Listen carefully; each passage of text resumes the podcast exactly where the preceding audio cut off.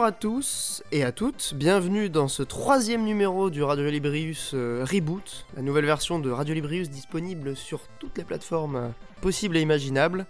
Euh, pour ce mois de mai 2019, je reçois à nouveau la, fa- la fameuse team historique, j'ai envie de dire, de Radio Librius, à commencer par euh, Mikael. Bonjour Mikael. Bonjour. Et évidemment, il y a Monique Duterter qui est avec nous. Wesh Monique, euh, ça va bien? Bah ça va nickel. Hein. Bah, j'ai l'impression. Euh, à en juger par les discussions qu'on avait juste avant de lancer cet enregistrement. Euh, non, c'était voilà, c'est toujours un plaisir de se retrouver. Euh, ça va aussi, j'espère. Oui. Au passage, Malheureusement, un petit peu débordé, j'ai l'impression, parce que c'est vrai que là, c'est un peu compliqué de se retrouver. Euh, on a tous maintenant des responsabilités d'adultes, hein. Ouais. c'est la vie. juste Mais, euh, euh, petit point euh, par rapport à ce, ce dont on parlait Non, antenne. non, Monique, je suis sur le bon coin. Ah, on peut. Ah si, bah, ça Non. va. C'est le Non, non, podcast. bah, on va c'est pas notre for- podcast. on va pas forcément le dire, mais je suis sur le bon coin. Et euh, effectivement, il y a des voitures, euh, des appartements, des meubles de salle de bain et euh, des livres euh, sur la franc-maçonnerie. Ok. à prix cassé, j'espère. Euh, pas cher, ouais. Ouais, forcément, ouais, punaise. Ah là là. Non, mais en même temps, euh, c'est, je pense que c'est pas si terrible de faire ça parce que les deux parties sont sont plus ou moins d'accord. Si la personne met en vente un truc, elle en Ah. a besoin rapidement, Il- enfin, elle a besoin de- des il- sous il faut- il rapidement. faut Bon, attends, rappelle dire- le contexte du coup, parce que là c'est. c'est ce que j'allais dire. Il faut mystérieux, faire, tu vois. faut faire profiter les, les auditeurs de notre petit Bien hack euh, pour, la, pour le bon coin. La chronique, les bons plans de Mamie Monique quoi. Ah, c'est pas moi, c'est connu. C'est dans la barre de recherche, tu tapes des, des causes un peu fâcheuses type euh, divorce euh, ou décès. Et euh, souvent, les gens ont, ont envie de se débarrasser assez vite euh, des, des objets concernés. Donc euh, voilà. Bon, en vrai, c'est pas hyper drôle, mais c'est quand même un peu, un peu rigolo. Hashtag bon Euh, plan. C'est juste la, la Du coup, sur le rubrique. bon coin, du coup, sur le bon coin, quand même. Voilà, ils ont aussi. euh, C'est c'est la rubrique Conso Radio Librius. Voilà. Conso Radio Librius. Conso Tu vois, je vois ouais, une chronique à la télématin avec Monique en expert, genre, eh oui, pour économiser chaque jour, mon petit type. Oh, là. Eh ouais. Eh, tu te ferais censurer par le CSA euh, et arrêté par la police. euh, Mais alors, pourquoi, comme ça, monsieur, profiter du malheur des gens. Non, je plaisante. Bah, quelque part, tu les aides aussi. Ta générosité te perdra, Monique. Monique, t'es trop, t'es trop bon en fait. C'est, c'est, c'est, c'est par pur, esprit de- par pur esprit d'altruisme que tu fais ça. Je parie.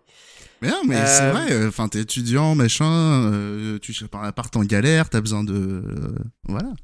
Bah, c'est ce que je disais. En fait, les deux parties sont, sont plus ou moins d'accord. Enfin, c'est un accord tacite. Mais finalement, si la personne met en vente un truc à un prix, euh, voilà, c'est assez faible.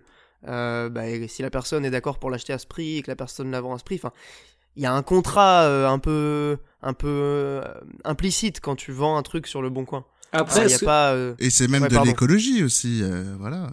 ce que dit pas. Monique, c'est qu'il rachète à prix cassé des trucs pour cause d'essai et il les remet en vente une semaine plus tard à un prix normal, tu vois. Alors, ça non. je, je- Jamais, non, Monique est pas. Je Je- mange pas de ce pain-là. Alors, je, je, je suis radin, mais pas. euh, là, c'est pas de la radinerie, là, c'est vraiment. euh, La cupidité. Ah, voilà, voilà. C'est pas la même chose. non, c'est important de faire la nuance. Euh, bon, bah, du coup, après cette magnifique introduction, je propose qu'on annonce le programme de cette émission.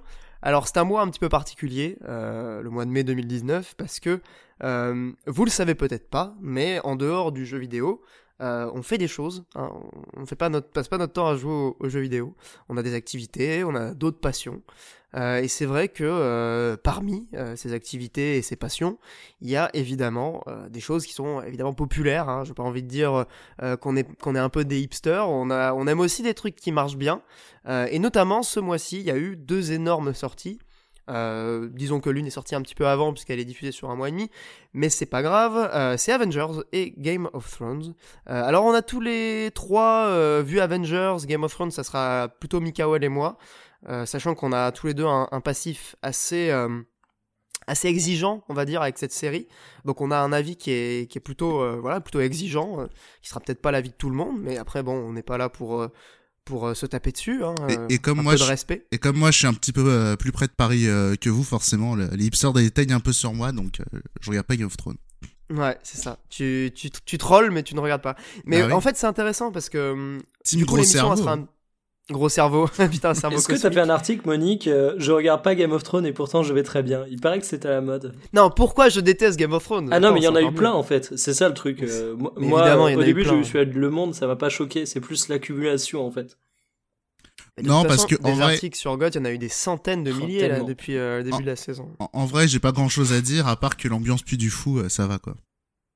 mais t'es sérieux? Dès qu'il y a un truc médiéval, toi tu dis ambiance puis du fou. Bah c'est quand Mais même, c'est- quand même, c'est quand même un crossover entre le puits du fou et les coups de ce vide Colanta, tu vois, genre vraiment Mais deux trucs donc j'ai rien à faire. JPP, moi. Mais non, t'as un petit côté euh, film de zombies aussi, euh, t'inquiète pas. Ouais. Bah surtout dans les dans les dernières Ouais. saisons. euh, Ouais. Bon, on en parlera de toute façon avec Mikael.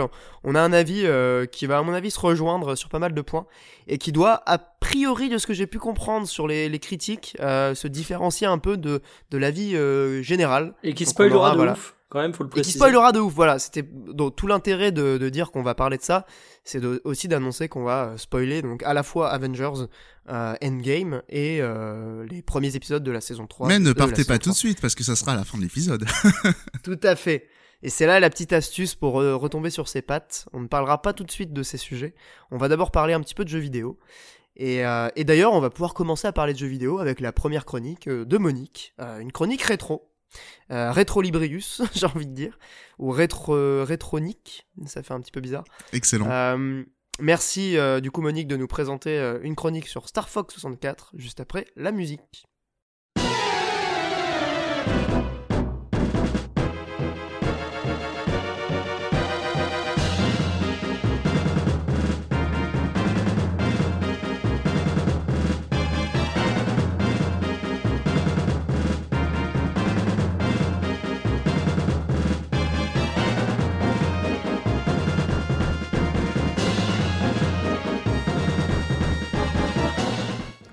Toujours la petite musique euh, de transition, n'est-ce pas Qualité professionnelle? Vraiment excellent ce choix de musique. Je sais pas encore ce que je vais mettre. euh, Bah, une musique de Star Fox 64, du coup, je pense. Tu l'as eu Ah, sur le coin, de Star. Fox, euh, Monique? Alors non, je l'avais eu quand j'avais euh, 8 ans. Ah, waouh ouais, Bah, du coup, euh, tu vas pouvoir nous raconter tout ça. Bah, je te laisse commencer. Alors, vas-y, Monique, tu vas pouvoir nous parler de, de Star Fox 64. Et d'ailleurs, euh, pourquoi tu, tu as choisi ce sujet? Euh, alors, pourquoi j'ai choisi ce sujet En vrai, parce que comme euh, comme les deux autres, j'ai pas joué à grand chose ce mois-ci. Voilà, genre je me fais euh, vampiriser par Tetris 99. Mais je me suis dit, euh, voilà, c'est un jeu qui se fait vite, et donc je l'ai refait tout à l'heure, avant de vous en parler. Mais globalement, c'est un jeu que je connais par cœur, parce que c'est un jeu auquel j'ai joué quand j'étais petit. Mais j'avais aussi joué à... Ah putain, c'est quoi le nom? C'est Star Wing, donc Star Fox sur Super Nintendo. Donc Star Fox sur Super Nintendo, c'est le premier Star Fox, vous en doutez bien.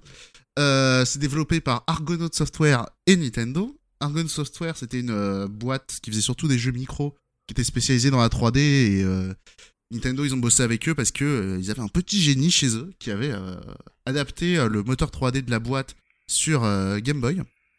Et du coup, Miyamoto, enfin de Nintendo, ils ont fait genre oh là là, c'est impressionnant et tout machin, venez travailler avec nous et tout. Et ce petit génie s'appelle Dylan Kurtberg. Vous pouvez le suivre sur Twitter, il est encore actif, il est encore développeur de jeux vidéo euh, chez Q-Game. Euh, il- euh, voilà, il a rebossé sur d'autres titres Star Fox, pas les meilleurs, mais bon, voilà. Et euh, non, le, le truc qui est intéressant aussi dans les origines de Star Fox, c'est que certes, il y a eu l'épisode Super, Super Nintendo, mais il y a aussi eu euh, un proto Star Fox, on va dire, euh, sur Game Boy, du nom de X. Donc le jeu, il est un peu tombé dans l'anonymat et tout machin. Mais il y a quand même une musique de X dans, dans Smash Bros. Donc voilà, la marque des grands jeux quand même. Et euh, C'est- étonnant ça d'ailleurs. euh, Mais, mais c'est ça la capacité aussi de Smash Bros. euh, Oh, à aller la- chercher des trucs un peu obscurs. De- C'est assez ouf. hein. depuis la Wii quand même, c'est que quand même Ouais. c'est un jeu bi- mine de rien qui a dû marquer quand même chez Nintendo. Et euh, donc bref, ça c'est pour la partie historique, on s'en fout un peu parce que Star Fox 64 il est fait par Nintendo Nintendo. Il y a plus les zozos de Argon Software qui ont fait Croc, à peu près à la même époque. Voilà, la hype.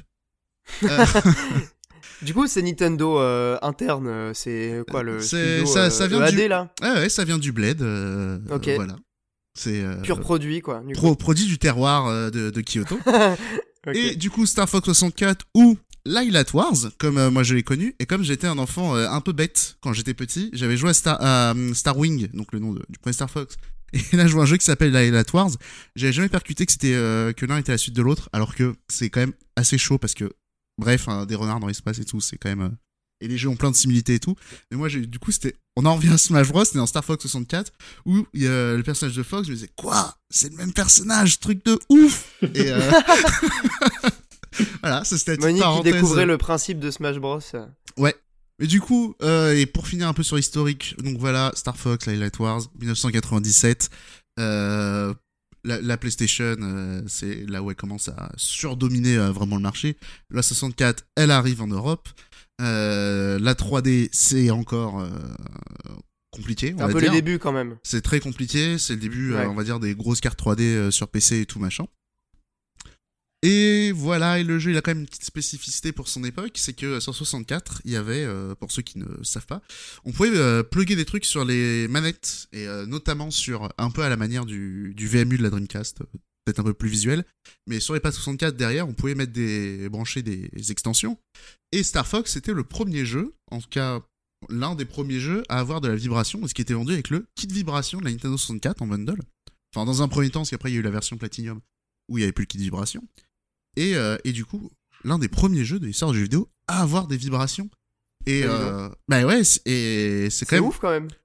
et, euh, et ouais, c'est quand même une petite spécificité euh, pour le jeu. Donc là, la petite fiche, enfin la petite fiche technique quand même, c'est un jeu qui a été très bien reçu, machin. Les graphismes ils sont beaux, le framerate par contre c'est tendu. À l'époque on n'est pas trop rigueur, mais c'est vrai qu'aujourd'hui c'est 30 FPS quand tout va bien, ça chute à euh, la, la catastrophe. Le niveau sous-marin c'est l'enfer. Bah comme Ocarina of Time en fait. Enfin même les. Non non non les non, jeux non, un- Ocarina of Time c'est très glorieux en termes de framerate. Star Fox rend Ouais le mais niveau. euh, aujourd'hui encore une fois, enfin je crois qu'on en avait déjà parlé mais non si non non. quelqu'un, Comparé euh, à Star découvrait- Fox, non comparé à Star peut-être, Fox, peut-être. vraiment c'est très glorieux Ocarina of Time. Mais.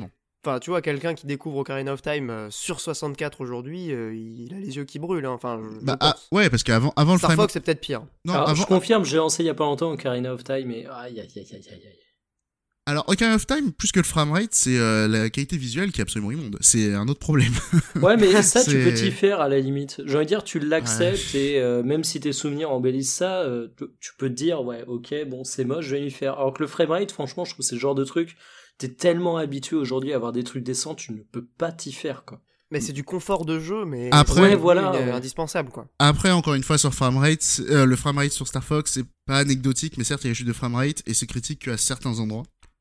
Et on en parlera après, mais c'est voir euh, tout ce qu'il y a dans, Star Fox, faut quand même y aller. Et euh, les endroits les plus critiques, c'est euh, des endroits un peu euh, cachés, on va dire. Hmm. Et bref, donc le jeu était bien reçu, euh, voilà, parce qu'il était plutôt joli. Euh, mais euh, la richesse euh, qu'il y avait dans le jeu, c'est quand même incroyable. Le nombre euh, de niveaux qu'il y a, où on change totalement d'ambiance graphique à chaque fois. Il y a énormément d'ennemis, euh, quasiment des ennemis différents à chaque niveau. Il y a, euh, en termes de créativité, c'est juste fou. Il y a tout un niveau, c'est basé sur le fait de suivre un train. Enfin, il y a deux ni- un niveau, on va dire, qui est vraiment basé là-dessus. Et, euh, et du coup, c'est un train qui, avec euh, des trucs qui lui sortent, euh, des, vaisseaux et tout. C'est ouf. Il y a plein de, de situations hyper marquantes. Il y en a une où euh, c'est sur une planète de, de lave où nos PV ils vont descendre non-stop. Donc il va falloir vite attraper de la vie et tout machin. C'est un jeu vraiment qui a une variété en termes de gameplay incroyable pour un jeu du genre. C'est on en reparlera des autres jeux du genre. Voilà. Et un, dernier point juste pour dire à quel point c'est un jeu de ouf, c'est aussi l'OST qui est vraiment incroyable de, Star Fox 64. Euh, il y, il y a des petits trucs d'orchestration qui sont tellement bien vus et c'est là où on voit quand même le, le- le talent de Nintendo euh, en, en termes de musique. Il y a un truc qui est typiquement Nintendo, c'est genre par exemple t'es contre un boss, machin truc, tu tombes sa première barre de, enfin tu tombes sa barre de vie à peu près à la moitié, tu dis oh là là mais qu'est-ce qui se passe, Euh, il est mort et tout. Et puis le monstre, euh, enfin l'ennemi, euh, il se relève. Et euh, là, tu vas re-avoir le thème de combat, mais euh, donc c'est une espèce de fanfare, et thème martial, on connaît. Sauf que euh, les, euh, les trompettes et tout, elles font de la wah elles font en faisant le thème, donc c'est un peu dissonant et tout. Et, euh, et voilà, il y a, plein de petits trucs d'orchestration comme ça qui sont hyper intéressants en Star Fox. Et en plus, elle est hyper variée. Et bref, le dernier truc qu'on peut dire sur la musique, c'est que vous pouvez aller écouter euh, une version symphonique sur Symphonic Gamer 3 Wow. Star Fox 64 sur YouTube. Vous tapez ça. Et, euh, et donc, euh, voilà, vous régalez les oreilles. Et du coup, on arrive, on va dire, au cœur du, euh, du sujet. Je sais pas si c'est peut-être déjà un peu long, mais on va Non, essayer non, de- non, pas du tout. Non, c'est ça va. intéressant. Ah, Non. c'est fascinant. Mmh, Parce que- vas-y. Moi, j'adore.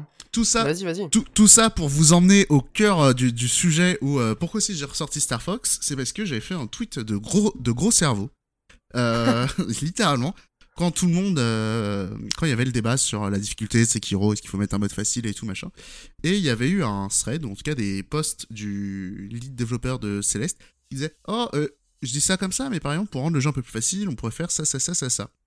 Et euh, en gros, mon truc de gros cerveau, c'était de. Alors, j'ai pas forcément repris directement les tweets du gars, mais il y a quand même d'autres manières, je trouve, un peu plus fines que de rajouter des, des règles de jeu pour, euh, pour rendre un jeu plus simple. C'est, euh, je, trouve que Star Fox 64, c'est vraiment un chef-d'œuvre de, de ce côté-là. Parce qu'en fait, comment ça se passe C'est un peu à la manière d'un Outrun, où euh, à la fin de chaque niveau, il va avoir euh, un choix entre deux autres niveaux. Et donc, en fonction de quand vous avez réussi dans les niveaux.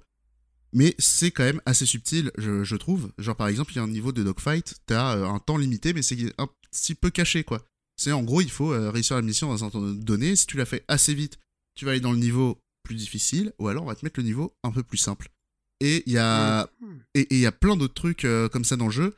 Il y a par exemple, euh, donc euh, il y a des scripts et faut savoir aussi du coup qu'on a des alliés.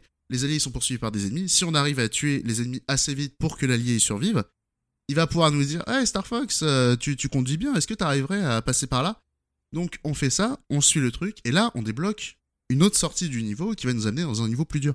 Et Mhm. dans tous les niveaux comme ça, il y a des sorties secrètes et euh, qui sont vraiment basées sur le fait de est-ce que tu maîtrises euh, bien le jeu? Et le jeu il te dit pas est-ce que tu veux du plus facile est-ce que tu veux du plus dur? Alors il y a moyen de redescendre si jamais on va dans un niveau trop difficile mais et- comment dire? Au lieu de Il laisser au lieu de laisser un choix exactement c'est les conséquences de comment tu as joué qui vont te euh, monter la difficulté. Après, on parle de niveau entier que tu peux louper. Est-ce que euh, aujourd'hui, tu sais, dans la logique de euh, dès qu'on développe un truc, il faut pouvoir l'offrir aux joueurs, aux joueurs, etc. Est-ce que tu pourrais te permettre d'avoir ça? C'est alors c'est vrai que Star Fox c'est un jeu qui se fait en une heure et demie Star Fox 64 Ouais, voilà. Donc, il est... bah, en fait, c'est parce qu'il est pensé pour être euh, rejoué et tout. Alors, oui, parce qu'en vérité, c'est pas si obscur que ça dans Star Fox. Parce que, euh, quand ça s'appelle, je disais, donc, tu as des alliés, tu en as trois. Et les trois vont t'aider d'une certaine manière. T'as Pépi qui va te. C'est le genre l'ancien pilote, le vétéran, il va te dire Oh, euh, si tu fais ça ici, par exemple. euh, Enfin, fais ce que je te dis, et tu vas voir, par exemple, il y a deux astéroïdes qui sont en train de se cogner, il te dit euh, ralentis, tu ralentis, les astéroïdes, ils se tamponnent, ils s'éloignent, et tu peux attraper un bonus. Voilà. Mhm. Et euh, tout jeu est rempli. Le fameux duo barrel roll, ça vient de là, euh, entre Ouais, autres. bah oui, bien sûr. ouais. Voilà. C'est intéressant. Dans, dans le genre de délire euh, difficulté adaptative, il y avait un petit peu. Et, et enfin, c'est un peu un délire à la Capcom avec euh, RE4 qui Et- te disait pas vraiment ce qu'il faisait, mais qui modifiait le, la difficulté du jeu en fonction de ton propre euh, talent entre guillemets. ouais. Et euh, le, le cas d'Aerocat, c'est intéressant parce qu'on peut aussi le comparer à Goden qui fait exactement la même chose, sauf qu'il te le met en apparent et tu peux le Ouais. baisser ou le monter. Donc euh, C'est intéressant. ça faire rajoute- ça, ouais. ça ajoute du spicy. Et, euh, et donc bref, pour en revenir à Star Fox 64, alors certes il y a ce côté un peu difficulté adaptative, mais il y a aussi le fait que les tutos sont totalement diégétiques. C'est tous tes alliés qui vont en plus ou moins te faciliter le truc. Sleepy, si tu arrives à la maintenir en vie, tu vas avoir la, la barre de vie euh, des boss. Et euh, aussi, je crois qu'il te dit comment les tuer. Euh, et Falco, par exemple, c'est celui qui dit où sont les sorties alternatives. Donc de manière plus ou moins subtile. Euh, et, et, et c'est pour ça que tu disais, est-ce que c'est possible de faire un jeu comme ça qui, qui va pas tout offrir? Il y a, il y a le, le jeu te donne quand même les armes entre guillemets pour trouver les, les trucs qui sont cachés quoi. Donc je pense que je pense que c'est quand même un jeu qui est important un peu à à, rappeler parce que euh, comment dire, il arrive à mêler à la fois sa euh, son, scénario avec cette espèce euh, d'esprit d'équipe entre les personnages et tout.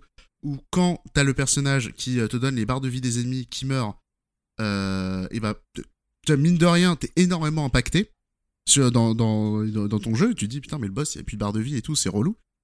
Et je veux dire, c'est plein de petites idées comme ça qui peuvent être euh, repris où on parle d'accessibilité et tout. Je, je trouve c'est quand même plus intéressant que de rajouter des surcouches de règles de jeu et euh, ou alors de juste euh, bah, les ennemis tirent moins bien, euh, ils te loupent plus souvent, ils ont moins de PV. je, trouve que c'est quand même un peu plus subtil que ça quoi. Hmm. Mais sur ce débat de la, difficulté, qui a été un petit peu au centre des discussions à la suite de la sortie de Sekiro, justement, il y a pas mal de, de choses qui n'ont pas été abordées. Je pense qu'on peut extrapoler 5 minutes euh, sur les idées, en fait, de, pour améliorer euh, une expérience ou la rendre un peu plus ouverte. Euh, Monique t'évoquait aussi euh, la, la modulation de, du niveau de difficulté, le curseur que tu peux placer dans, bah, dans Kid Icarus, justement. Ouais, ouais. Ou même dans, dans Smash Bros, en fait. Bah, bah oui, ça vient de là, mais pareil, un coup de génie. Bah exactement, et c'est-à-dire parce que, que... ouais, attends, juste une seconde. Plutôt que mode facile, mode difficile, il y a plein d'idées, quoi. Il y a plein de trucs intéressants. Et c'est surtout que c'est beaucoup plus subtil dans Kid Icarus que juste les ennemis visent mieux, les ennemis ont plus de PV. Mhm. C'est alors certes, il y a dans les modes de difficulté, en fait, tous les euh, dès que tu passes 1, donc la, la difficulté elle va de 1 à 9 et il y a des virgules 1, virgule 2 machin. Dès que tu euh, dès que tu passes 1, c'est la disposition des ennemis qui est pas la même. Et, et ça change. Donc à chaque unité supplémentaire. Exactement. Les, la disposition des ennemis est pas tout à fait la même. Il y a des passages dans les niveaux qui s'ouvrent, d'autres euh, qui sont fermés. Et, il y a- et, euh, et après, les virgules machin, effectivement, s'influent sur tous les stats des ennemis. Mais euh, là où aussi Kid Icarus, vraiment, il est incroyable là-dessus, c'est dans sa vision de la difficulté, c'est que t'as des petits tableaux des succès, un peu comme dans les Smash Bros. Et tu vois, par exemple, que dans le dernier tableau des succès, t'as certaines euh, missions qu'on te dit de faire en difficulté 4, qui est pas très haut. Donc on te propose, et pourtant c'est vert, euh, c'est parmi les derniers trucs que tu débloques. Et, mais il va dire, refais ce niveau en difficulté 4, mais avec 7 armes. Et c'est là où tu te rends compte qu'il y a une vraie réflexion à avoir sur la difficulté dans les jeux, c'est que c'est pas aussi simple que les ennemis ont plus de PV, ou il y a plus d'ennemis, c'est beaucoup plus fin, parce que juste le fait de prendre une arme plutôt qu'une autre, ça te change, ça, ça, ça rend les- le, le jeu, tu vois pas Mhm. le niveau du tout de la même manière. Et, euh, et c'est en termes de ça, enfin c'est c'est pour ça que je trouve euh, entre autres que c'est un jeu aussi incroyable euh, Kid Icarus Uprising. Mais c'est très intéressant parce que finalement, euh, le débat s'est un peu polarisé sur euh, mode facile, euh, mode normal, vision d'auteur. J'avais même fait un tweet dans ce genre-là et je me suis dit, bon, ok, enfin, c'est mort, tu vois, je quitte Twitter jusqu'à ce que ça soit fini cette merde parce que ça devenait vraiment complètement inintéressant. Et on tournait en rond sur le débat qui euh, finalement se nourrissait des trolls Après et il qui y a n'avançait plus, quoi. il y a le côté un peu bulle filtra- filtrante aussi, hein, parce que moi j'ai Ouais, pas, ouais, bah, pas sûr, vu c'est- beaucoup de gens qui défendaient le, le délire. euh, oui, c'est la vision d'artiste et tout. J'ai surtout vu des gens qui se foutaient de la gueule euh, de, cet argument bah, parce de que même, Hmm. forcément. ouais. parce qu'en même temps c'est vrai que c'est difficile à défendre hein, comme position, on va pas se mentir, hein, mais euh, Ouais, mais détrompe-toi, il y en a beaucoup qui la défendent. Et c'est justement pour ça qu'il y a eu besoin aussi de, voilà, de remettre un peu les, les points sur les i, n'est-ce pas? Il y avait des bouches qui étaient un petit peu trop euh, détendues, j'ai l'impression. Mais, mais après, euh, quand ça s'appelle euh, dans Cozy Corner, euh, il, il, il parlait de ça et je trouve que Mogori il avait juste la meilleure réponse. Hein. C'est euh, si c'est un si bon game designer euh, que si c'est des si bons game designers que ça et tout, pourquoi est-ce qu'il design pas aussi un bon mode facile? Carrément. et, pour moi, il est, il est plutôt là le, le, le cœur du débat. C'est est-ce que Sekiro, euh, on doit lui rajouter un mode facile? Moi, je pense pas. Mais par contre, est-ce que en amont, les, les jeux doivent être pensés pour pouvoir proposer euh, plus, une palette de difficultés? Là, je, je, je pense que oui. Après, c'est Bah, c'en est quand même assez ouf que, euh, que finalement le mode facile ce soit un mode, mais au sens euh, mode euh, de la communauté. C'est des gens qui ont créé un mode facile et qui est disponible sur euh, Nexus Mode et que tu peux télécharger. Et, et- c'est et pas un mode facile en tant que tel, mais et c'est un peu justement- l'équivalent. Et c'est justement là qu'il y a le, le débat éventuellement de, de, de la vision d'auteur. Mais c'est peut-être parce que le, le travail d'auteur il a été, euh, comment dire, incomplet par rapport aux attentes qu'on a aujourd'hui dans les jeux vidéo. Ouais, puis même, C'est peut-être juste un ça le peu problème, hein. facile. C'est-à-dire que cette idée de, en, en soi, moi, je trouve ça totalement légitime. Et je suis un des, enfin, je suis vraiment le premier à défendre euh, l'idée qu'il y ait des auteurs dans le jeu vidéo, des gens qui font des trucs euh, intéressants et qui aient une vision d'artiste, quoi. Mais, euh, Ouais, mais dans ce cas-là, tu l'appliques à tout le le, le modding aussi. De quoi le modding? Dans, Ouais, dans ce cas-là, tu dois l'appliquer à tout le modding et à tous les trucs et toutes les pratiques de jeux vidéo émergentes. Et c'est plus Mais possible de. Enfin, c'est même pas possible de raisonner comme ça dans le jeu vidéo. Ça, ça a jamais été une vision euh, unilat- unilatérale d'un jeu. Rien que Street Fighter 2, par exemple, le, le, le- le- la toute première version de Street Fighter 2, elle a évolué parce que les joueurs se sont appropriés le jeu, entre guillemets, avec des mécaniques que les, euh, les développeurs n'avaient même pas imaginées. ouais, carrément. Mais Et- de toute façon, euh, enfin, le- le processus de, de, de création d'un jeu vidéo, il est toujours euh, double, il est toujours en co-création. que ce soit par l'early access, que ce soit par le fait qu'il y ait une équipe. C'est très très rare les jeux qui sont développés par une seule personne, Oui, c'est euh, c'est vrai que en euh, indépendant. Enfin, tu vois. Oui, je- euh, je suis il y a des d'accord retours. Je suis assez d'accord aussi que la, la vision d'auteur en jeu vidéo, c'est compliqué parce que ce sont d'énormes équipes. Donc, bah euh, ouais, surtout les jeux compliqué. qui, voilà, Sekiro, euh, Miyazaki, d'accord, mais Miyazaki, il y a 300 personnes qui bossent pour lui, tu vois, enfin. Donc il a pas tout fait tout seul non plus. Enfin, voilà. Encore Mais- une fois, euh, faut nuancer un peu, je pense. Pour recentrer sur la question de la difficulté, c'est aussi qu'aujourd'hui, c'est un débat sur lequel tu peux avoir des positions fortes. Tu as des jeux qui sont plus ou moins exigeants, c'est acté dès le départ, mais la manière de penser à la difficulté dans le jeu vidéo, c'est quelque chose qui n'a pas évolué depuis des années. En fait, on se retrouve toujours avec ces fameux modes, et euh, tu as des jeux qui sont de plus en plus aboutis techniquement, euh, tu as des, des possibilités de gameplay qui s'ajoutent de plus en plus, mais t'as des sujets qui stagnent. Aujourd'hui, on réfléchit la difficulté d'un jeu vidéo exactement comme on la réfléchissait il y a 20 ans pour la plupart des jeux. Et c'est comme, je sais pas, l'intelligence artificielle, tu vois. C'est un autre sujet dans le jeu vidéo où, bah, tu sais pas pourquoi, euh, ça n'avance pas, il n'y a pas tant de progrès qui sont faits là-dessus. Ça vend pas, ça intéresse pas les gens, mais euh, de la même manière, tu vois, avec l'exemple que donnait Monique, euh, c'est une gestion de difficulté qui est intéressante, qui apporte un véritable plus au jeu, et aujourd'hui, tu te rends compte qu'il n'y a aucun travail intelligent fait là-dessus, quoi. Enfin, aucun, j'exagère, mais tu vois l'idée, quoi. Oui, surtout qu'il y a une marge de progression qui est, gigantesque quoi. Sur ces trucs-là, clairement, il y a, possibilité de. Après, si, après, plein de trucs. Je, je, je, veux pas faire le, le connard cynique euh, de base, hein, mais après, si on si on n'avance pas sur ces sujets, c'est juste parce que c'est pas pour ces raisons-là qu'on vend des jeux, quoi. Bah ouais. Tu vas pas vendre, c'est tu, tu vends plus un jeu comme une IA comme euh, comme tu pouvais le faire avec Half-Life quoi. Sur l'IA, je suis d'accord, mais sur la difficulté, j'irais un peu plus loin parce que finalement, euh, on sait que pour certains joueurs, la rejouabilité c'est potentiellement euh, quelque chose qui peut compter. Et en fait, je pense qu'une bonne difficulté, c'est aussi quelque chose qui peut t'amener à redécouvrir un jeu, mais vraiment quoi. C'est juste. Comment, comment tu veux vendre un jeu en disant ce jeu là a la meilleure difficulté possible?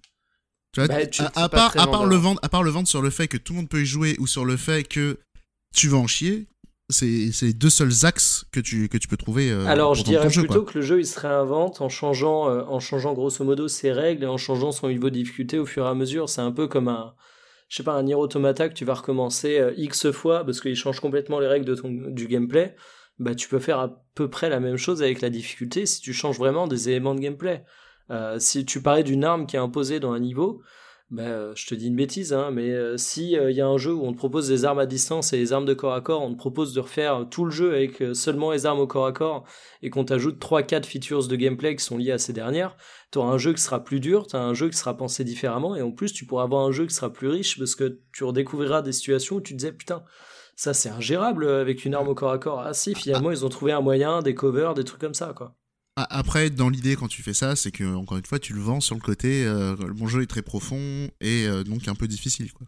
C'est pour ça que je dis que c'est difficile. Si t'as vraiment deux idées, quoi.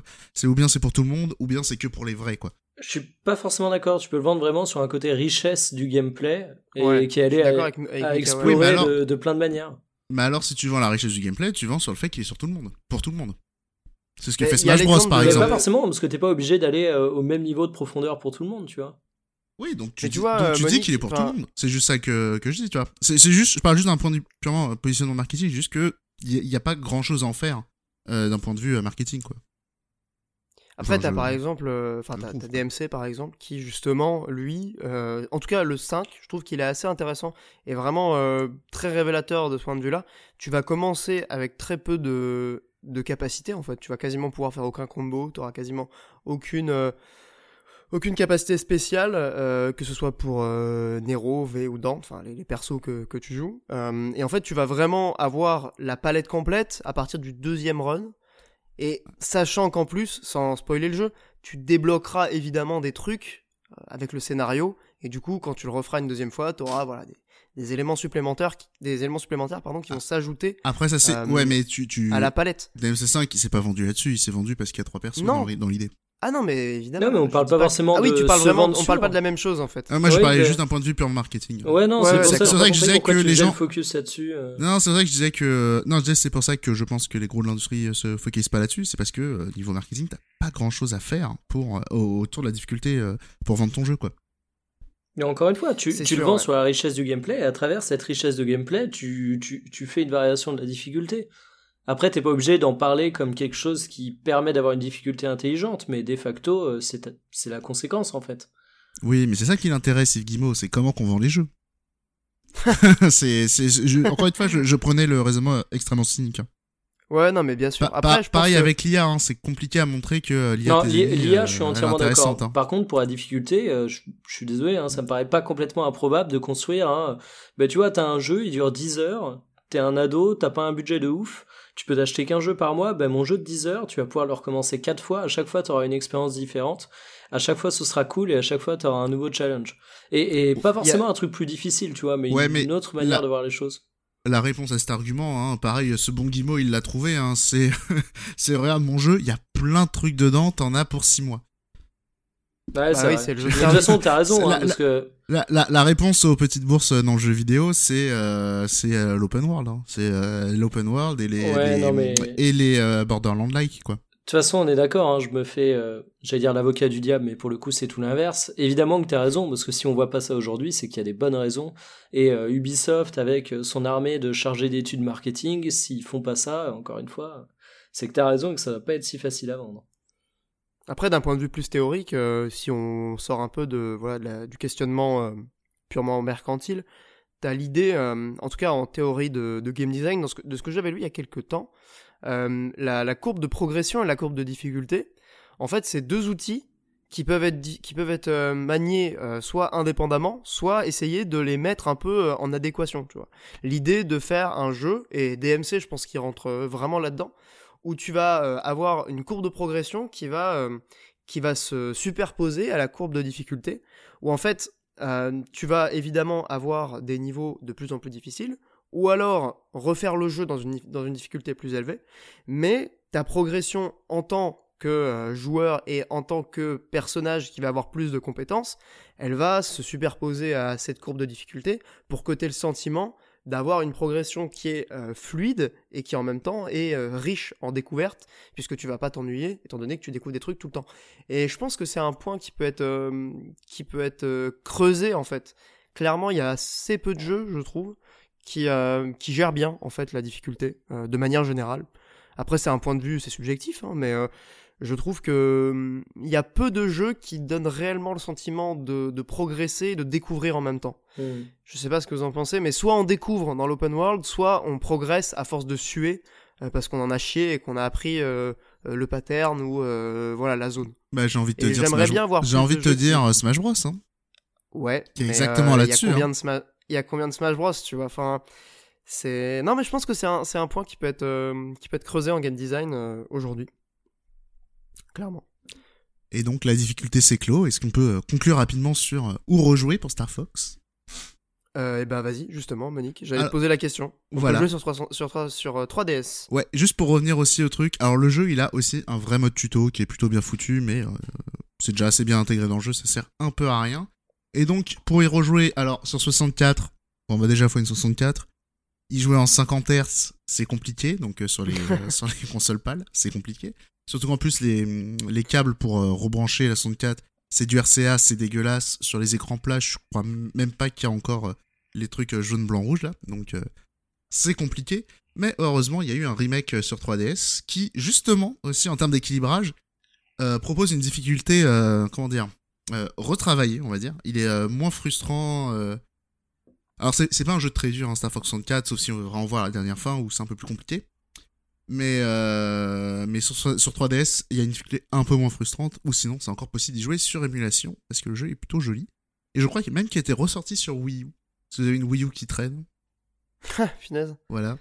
Non. Et, On euh, va parler à 10 on va parler à 10 personnes, mais, euh, mais très bien. Non, et même pour montrer à quel point c'est un, c'est, j'avoue que j'avais une petite larme à l'œil il y a quelques années, euh, parce que je- c'était un jeu que j'avais offert à mon neveu, parce qu'il kiffait Star Wars, et que le vendeur Micromania, il a fait, Hum, t'aimes bien Star Wars, tiens, regarde Chibi Robot. J'ai fait, quoi?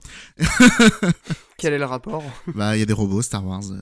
Finesse, waouh. Non, mais, euh, Et- reparlerai peut-être un jour de ce de- vendeur Micromania, parce que c'est un criminel, hein, des, des générations de gamins à arnaquer, hein. Bref. Je veux bien une chronique euh, dans le prochain. dans le prochain Radio Librius. ouais. Longue histoire, c'était la guérilla quand j'étais petit avec lui. Bref.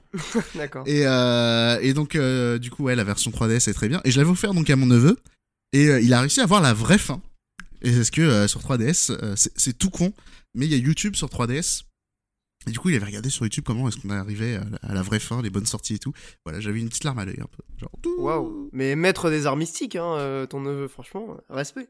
Bah, ouais, après, euh, je vais pas me la raconter. Moi, à 8 ans, j'étais aussi allé voir sur, sur, sur euh, jeuxvideo.com euh, les sojus, quoi. Comme tout le monde. Euh, bah merci beaucoup Monique. Donc 3DS, euh, émulation, je pense c'est les deux meilleures manières d'y jouer je, voulais juste euh, jeter un peu de venin aussi euh, sur la fin parce que donc Star Fox, c'est vrai qu'on n'a pas vendu quel genre de jeu c'était, on va dire, c'est un on va dire un shoot 'em up en 3D. Donc euh, vite derrière, donc il y a des niveaux classiques de scrolling, il y a quelques niveaux de dogfight aussi. Et euh, c'est quand même des genres de jeux qui sont assez peu représentés. Genre les, dog- les dogfights, donc il y a toutes les simus super relous et tout machin, mais euh, ou Ace Combat qui est un peu plus arcade ou euh, après il y a d'autres trucs qui datent un peu plus, genre Crimson Skies qui est sorti sur Xbox One, euh, qui est un jeu de la première Xbox. Euh, voilà, c'est quand même un genre qui est assez sous-représenté. Et les euh, shoot'em ups 3, 3D un peu en mode scrolling, on va dire, qui vont tout droit, quoi. Il y a vraiment pas grand chose. Et moi, le truc qui me fait toujours mal et qui me rend vraiment aigri et salé, c'est Rez. Parce que c'est un, un peu un jeu de ce genre, mais quand tu vois la pauvreté euh, du, du, level design de Rez comparé à Star Fox, qui en 5 minutes, mais il y a 10 fois plus d'idées de gameplay que dans tout Rez, ça fait. C'est. C'est voilà, juste parce qu'il y a le côté arty à deux balles et qu'il y a de la techno de merde. Euh, les gens ils font genre, oh, c'est intéressant la synesthésie. Euh. On va se faire Alors ça reste des jeux de merde, faut le dire. Attention, attention, je crois qu'il y a la police qui est à ma porte. Voilà, et sinon si vous la aimez. Police de la pensée. Et d'autres jeux du genre aussi à faire au cas où. Euh, Panzer Dragoon Horta, c'est fantastique. Les autres Panzer Dragoon, ils sont trop vieux, mais ils sont bien aussi. Et Sin and Punishment. Voilà, je, dès, que je peux forcer avec Sin and Punishment 1 et 2, euh, je force. Merci. Et il y a pas le jeu d'Ubisoft là euh, qui est sorti il y a pas longtemps avec les jouets? Ça s'appelle comment déjà? Ah, Starlink. Starlink, Starlink c'est pas un jeu d'avion, c'est un Far Cry. Ouais, je sais. Il y a une touche de saut, il y a un avion, il saute, il y a une touche de saut, on est où? Qu'est-ce qui se passe? Ouais, assez triste d'ailleurs. Euh, je crois qu'il était à 9 euros avec le pack complet joué à Micromania quand je suis passé à quelques jours. Ah ouais, c'est drôle parce que moi en faisant mes courses euh, à Auchan tout à l'heure, ouais, ils ont remis une PLV Starlink sauf que là il a 40. Ah ouais, ah, grosse remontée de hype alors qu'il était aussi à 15-20 balles à un moment. Et la grosse remontée de hype sur le Starlink euh, dans le 95 hein, visiblement. Mais surtout qu'il s'est vendu, mais enfin on n'a pas les chiffres officiels, mais bon nous on a un peu les chiffres on va dire officieux, hein, mais euh, c'est une catastrophe, hein, les ventes du jeu, c'est terrible. Enfin bref. Euh, bah merci beaucoup Monique. Tu sais quoi Petite chronique. Juste, euh. j'y pense, Starlink, genre peut-être que genre dans 20 ans, genre quand Norman il va mourir dans un accident de moto comme Coluche et tout, il y aura il y aura genre peut-être plein de collectionneurs de Norman qui disent ah c'est toute ma jeunesse, c'était trop marrant et ils vont collectionner tous les trucs de merde auxquels il a participé donc non. L'autre l'autre point euh, pro tips euh, et investissement, c'est peut-être que Starlink dans, dans 20 ans ça vaudra super cher. Tout me donne envie de pleurer dans Money Consulting, Money Consulting. Je perds ma foi en l'humanité, en l'avenir. Non, mais c'était comme euh, Michael Jackson, tu vois, genre tous les trucs de merde. Michael Jackson, quand il est mort, ça valait... tout, tout le monde a reparlé, tout valait cher. Ça valait une fortune. Et il a fait, il a fait des voix de, de quel personnage dans, dans le jeu? Allô? Ouais, du coup. Ah. Euh, tu m'entends plus? Euh, ton micro, euh, t'as censuré, personne veut savoir ça, pitié. ok, non, juste par curiosité, euh, avant qu'on passe à la suite. Dans quoi il a quoi? Il a fait des voix, non, dans le jeu, il joue des persos. ah bah oui, Norman, il a un perso dans Starlink. Mais c'est pas un perso de Star Fox. Non, mais dans Starlink, il a pas que Star Fox. Je sais, bien sûr. C'est le plus grand cross, c'est le plus grand crossover de l'histoire. Norman et Star Fox. Oh là là. Ah là là. Marvel. Euh, bref, bah du coup merci Monique. Euh, on va passer à la chronique suivante dont je vais me charger et je vais parler d'un petit jeu indé sur Switch pour changer. Juste après la musique.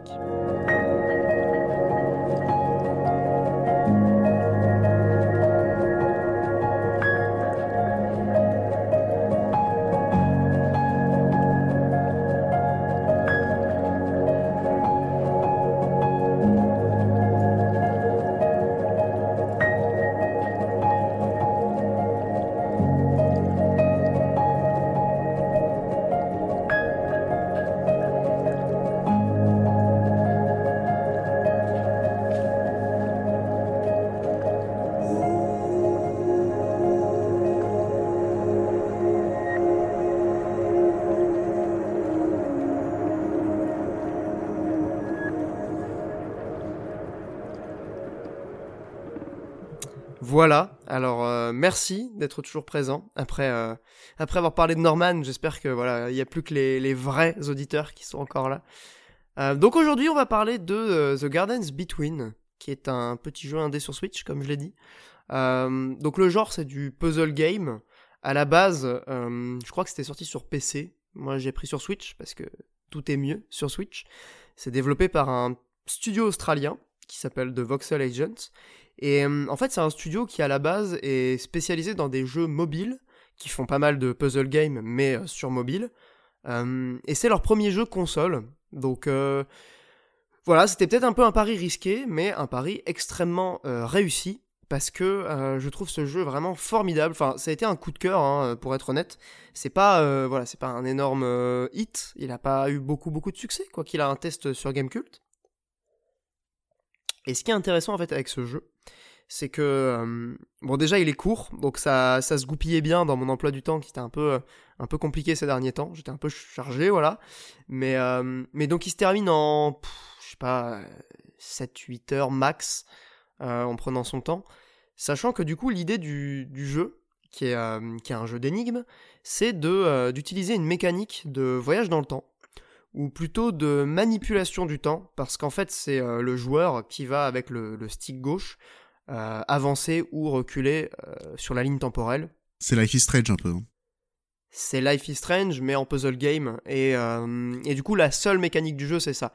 Alors, bien sûr, de cette idée, il va y avoir plein de, de petits ajouts c'est pas euh, juste euh, on avance, on recule dans le temps pour passer des petites énigmes. Il va y avoir évidemment euh, la possibilité d'interagir avec le décor. Et c'est là où je trouve que le jeu est vraiment super intéressant. C'est qu'en fait, donc ça raconte l'histoire de deux ados qui vont voyager dans leurs souvenirs, se, remémorer des, moments de leur vie. Et du coup, on se balade comme ça dans des niveaux qui sont des souvenirs de leur jeunesse. Euh, donc par exemple, tu vas avoir un niveau à la plage où tu vas avoir euh, tout un décor avec du sable, un original. non non non mais attends, j'ai pas fini. C'est pas original, c'est-à-dire que tu vas pouvoir en fait, c'est difficile à décrire en fait. Ce serait mieux si vous aviez une image du jeu directement. J'ai des images sous les yeux. Ouais, et du coup c'est des niveaux, en fait c'est un peu comme des îles où tu vas devoir aller en haut avec euh, une lanterne qui sera chargée d'énergie et donc, quand tu auras récupéré euh, cette énergie, tu pourras aller euh, à la fin du niveau et donc, euh, voilà, finir le, niveau. Je rigolais juste sur le délire de. Oh, c'est un niveau de plage, il y a du mais C'est moi qui. C'est moi qui le vends super mal parce qu'en fait c'est beaucoup plus intéressant. C'est vrai que désolé, mais pour nos amis normands et les plages de galets, c'est aussi des plages. Effectivement. Voilà, je respecte la Normandie, Mikael ne me frappe pas. Bon, bah, du coup, désolé les Normands et les Bretons aussi. Euh, mais du coup, voilà. Donc, t'as des niveaux qui sont euh, inspirés des souvenirs des personnages. Et tu vas avoir des petits objets comme ça dans le décor euh, qui vont faire référence. alors, après, c'est à toi d'imaginer. Parce que le jeu se raconte sans aucun mot. Il n'y a pas de dialogue, il n'y a, pas de, a pas de texte. C'est vraiment narration visuelle. Et, donc c'est un peu à toi d'imaginer, euh, qu'est-ce qu'ils ont vécu à cet endroit-là, pourquoi cet objet-là il est placé à tel endroit, et tu peux évidemment interagir avec des éléments du décor pour euh, résoudre euh, les puzzles, sachant que du coup les niveaux c'est des petites îles qui, qui sont formées un peu comme le Mont Saint-Michel, j'ai envie de dire, pour faire une référence normande. Mais du coup tu vas devoir tourner comme ça autour du niveau pour arriver tout en haut, et une fois que tu es arrivé tout en haut, et eh ben c'est terminé. Et, ce qui est vraiment très cool, en fait, euh, c'est justement cette capacité à raconter des petites histoires à travers le décor et à travers euh, des éléments tout simples. Euh, et je pense que c'est pour ça que j'ai vraiment aimé ce jeu, c'est qu'il est, il est vraiment pas prise de tête. Ouais, ça a l'air feel good de ouf. Hein. C'est hyper feel good. C'est alors la bande son. Il y a des petites guitares acoustiques réverbérées. J'ai trop kiffé. c'est pas forcément le truc le plus original du monde, mais je la trouve exceptionnelle. Enfin, elle, est genre les fils, tu vois, elle est vraiment touchante. C'est le, c'est le piano triste ou est-ce que c'est la guitare euh, sèche? C'est la guitare sèche. je pense que c'est plus euh, un mélange de mélancolie et en même temps de, enfin, c'est plus joyeux que triste. Mais il y a quand même ce côté un peu les, les feels, tu vois. Tu, tu ressens quand même des choses. Bon, après, c'est parce que je suis, je suis un peu un bab tout sensible aussi. Hein, mais... je, je veux pas parler mal, juste deux secondes. Ça a vraiment l'air d'être le mélange de euh, Life is Strange et de Brother Tale of Two Sons, quand même. Hein. Genre. Euh... Bah, c'est plus intelligent dans les puzzles que Brothers. Hein. Vraiment, Brothers et les puzzles, c'était nul. Hein. Oui, bah c'est pas dur. Et euh, d'un autre côté, euh, c'est pas ça, c'est le, le DR guitare sèche, un peu la mélancolie, euh, les fils, le voyage dans le temps, c'est Life is Strange. Et non, parce que, parce que vraiment, c'est pas. Les puzzles, la contemplation, la narration environnementale, c'est grave Brothers, quoi. Euh, ouais, il y a un petit peu de ça. Euh, dans les graphismes, ça rappelle aussi un peu Brothers, même si je trouve qu'il a, il est peut-être plus original euh, graphiquement. Euh, oui, il a une bonne tête en tout cas. Franchement, visuellement, il est, il est super mignon. je trouve que c'est un jeu qui, voilà, qui est pas, qui est pas prise de tête, mais qui raconte une histoire simple, touchante, sans dialogue, qui est ultra relaxant. Alors honnêtement, enfin, jouez pas à ça le soir, sinon vous allez vous endormir. Euh, mais c'est vraiment un jeu qui m'a fait du bien, perso. C'est sur Switch, ça coûte euh, une quinzaine d'euros. euh, ou peut-être une vingtaine d'euros, je crois que je l'avais eu en promo, mais ça les vaut euh, amplement, c'est pas très long, donc si vous n'avez pas non plus envie de vous investir dans un truc, euh, c'est pas genre Baba Is You, parce que c'est des puzzles globalement assez accessibles, mais qui racontent toujours une petite histoire, qui va avoir, à chaque niveau, va y avoir une petite idée comme ça de, de game design qui va s'ajouter, et, et c'est vraiment très malin sans être non plus voilà c'est pas on va pas se tirer les cheveux pour essayer de résoudre les énigmes. Globalement on comprend assez vite comment faire mais, euh, mais voilà, j'ai vraiment beaucoup aimé ce jeu. Euh, il y a un truc tout con aussi, pour, euh, pour, pour terminer, c'est le game feel. Alors on pourrait se dire, ok, tu vas juste avancer, reculer dans le temps pour, pour déplacer les personnages, mais l'effet de retour dans le temps, c'est-à-dire qu'en fait les personnages du coup vont marcher à reculons, il est super bien fait. Et du coup, je sais pas, il y a un côté très plaisant juste à déplacer comme ça, le, manipuler le temps, déplacer les personnages sur la ligne temporelle, c'est vraiment super agréable. Juste une petite question au niveau des contrôles, désolé, je t'interromps.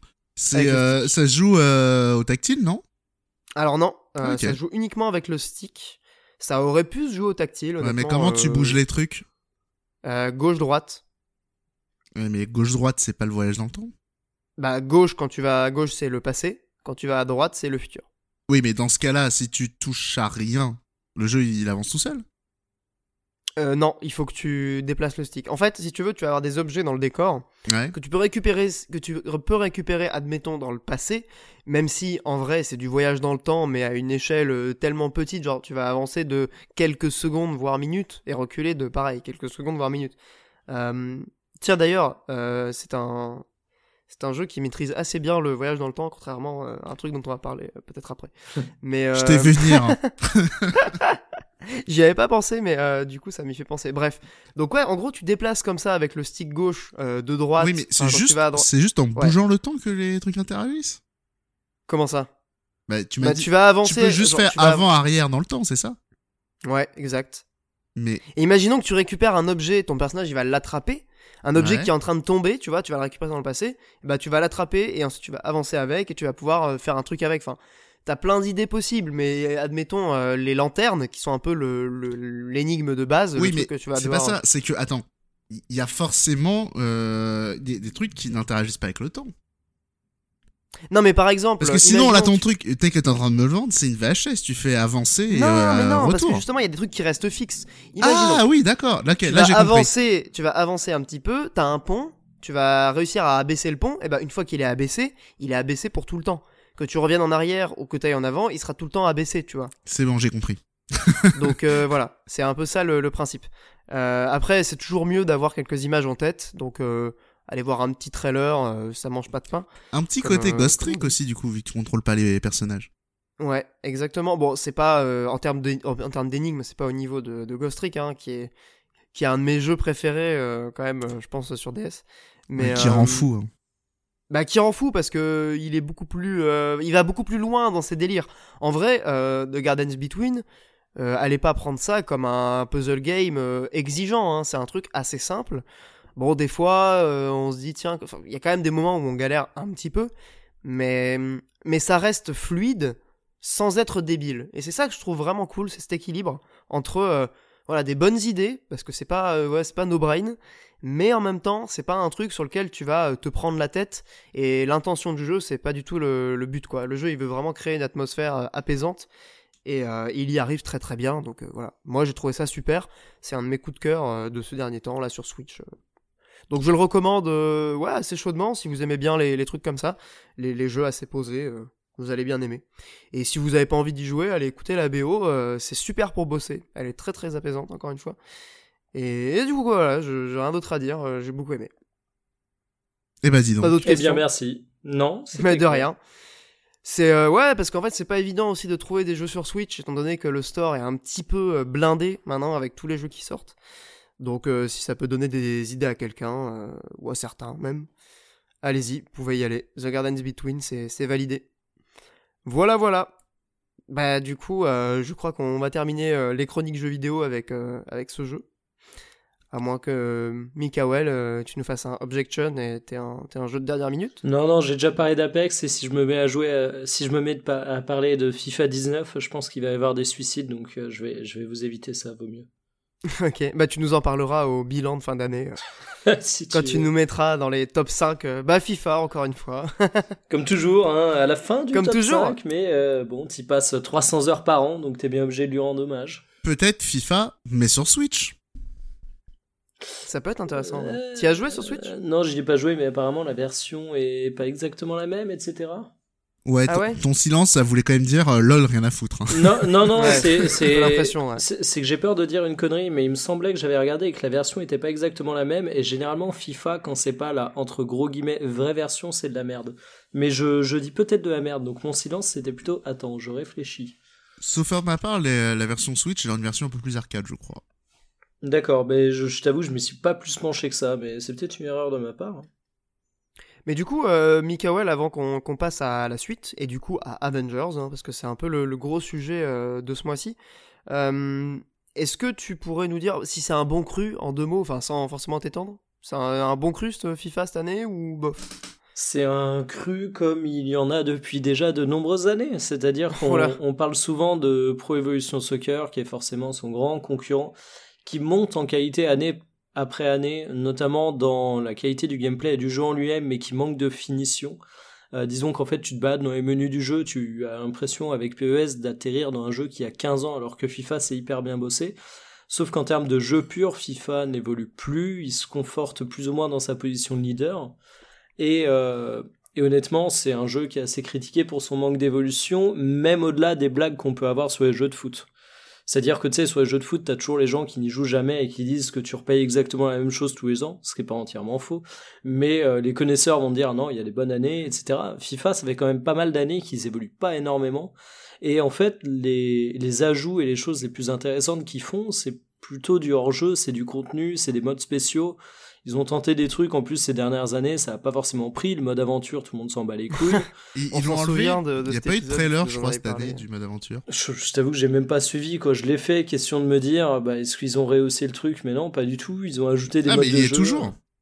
Ouais, ouais, il y est toujours. Ah. Il, y a, il y a une suite, mais c'est sans intérêt et c'est triste parce que tu regardes, t'as des jeux de sport comme NBA qui font ça très très bien, NBA 2K, etc.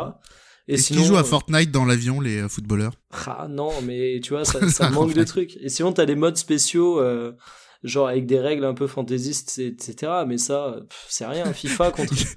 Il y a un mode avec des grosses têtes.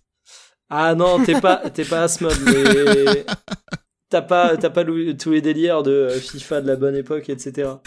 Un mode pour avoir tous les joueurs en Funko Pop, le rêve. Oh là là là là. Non, mais de D'ailleurs, il y a des FIFA, Funko Pop de foot, je viens de penser. Non, je crois pas. hein. Je regarde pas. ça.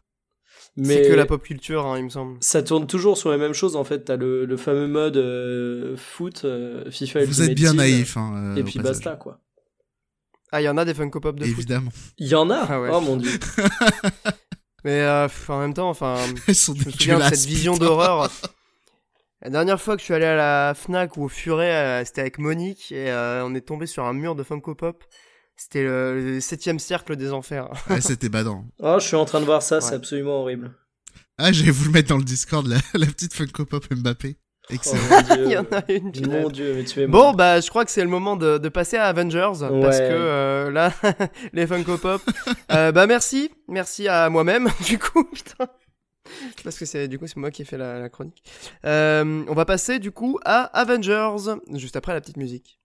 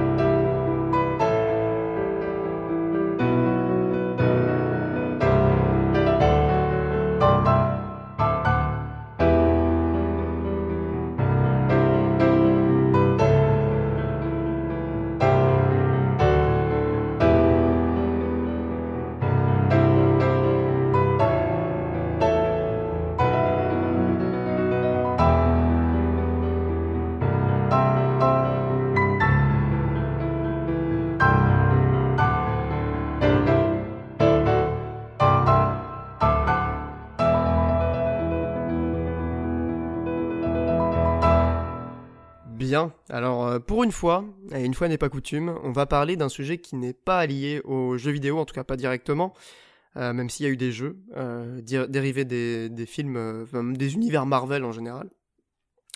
Avengers Endgame. Alors, juste pouce, je viens de penser en termes ouais. de jeu Marvel, il y a la date qui est tombée il y a pas longtemps de Marvel Ultimate Alliance 3.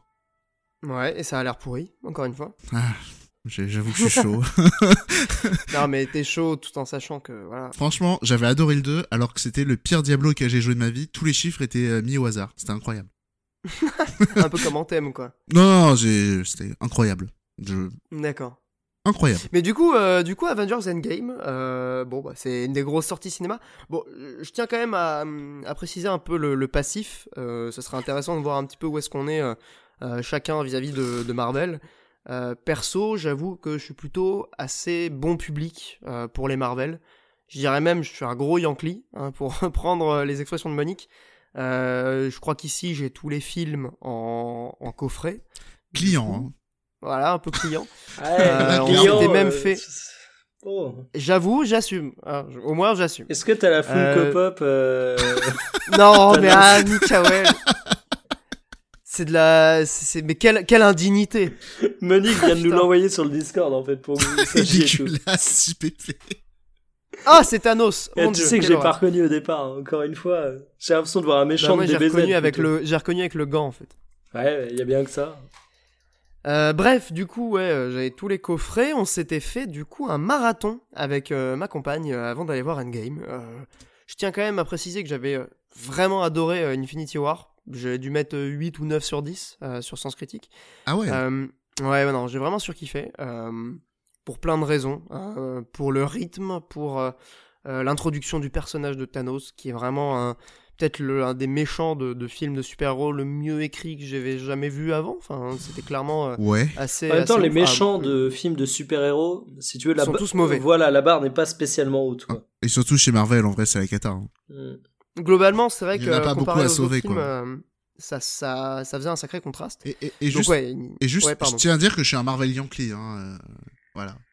Ouais, du coup, il y a que Mikael hein. qui est peut-être un peu plus euh, public, euh, voilà, sceptique, ou en tout cas, tu vas voir les films au ciné, mais t'es pas forcément à acheter les coffrets. Quoi. Bah, de, euh, je, je suis pas du genre à acheter les coffrets de quoi que ce soit. Alors, Avenger, je t'avoue qu'effectivement, euh, bon. Ou alors, euh, cause d'essai sur eBay, mais ça va pas plus loin. hein. Ah, ok, bon, euh, du coup, euh, bah, on va parler du film quand même. Euh, bah, moi, j'ai pas trop aimé en vrai. Euh, je suis un petit peu sorti du délire, donc ça va spoiler à donf. Je crois qu'on est un peu tombé d'accord avec, avec Carole là-dessus. À partir du moment, et là on va pouvoir en discuter parce que je crois que Monique est pas forcément d'accord. À partir du moment où on introduit l'idée du voyage dans le temps, déjà perso, moi j'étais un petit peu sceptique. Je me dis ok, on voyage dans le temps dans les films, c'est pas forcément un truc qui me plaît de base. Ouais, mais c'est sûr qu'ils allaient la mettre. Ils avaient, il y avait déjà eu euh, des, des sorcelleries avec euh, Doctor Strange et, euh, et la pierre du temps et tout. Et vu la fin d'Infinity War, euh, psychologiquement, moi j'étais prêt. Je savais qu'ils allaient faire ça.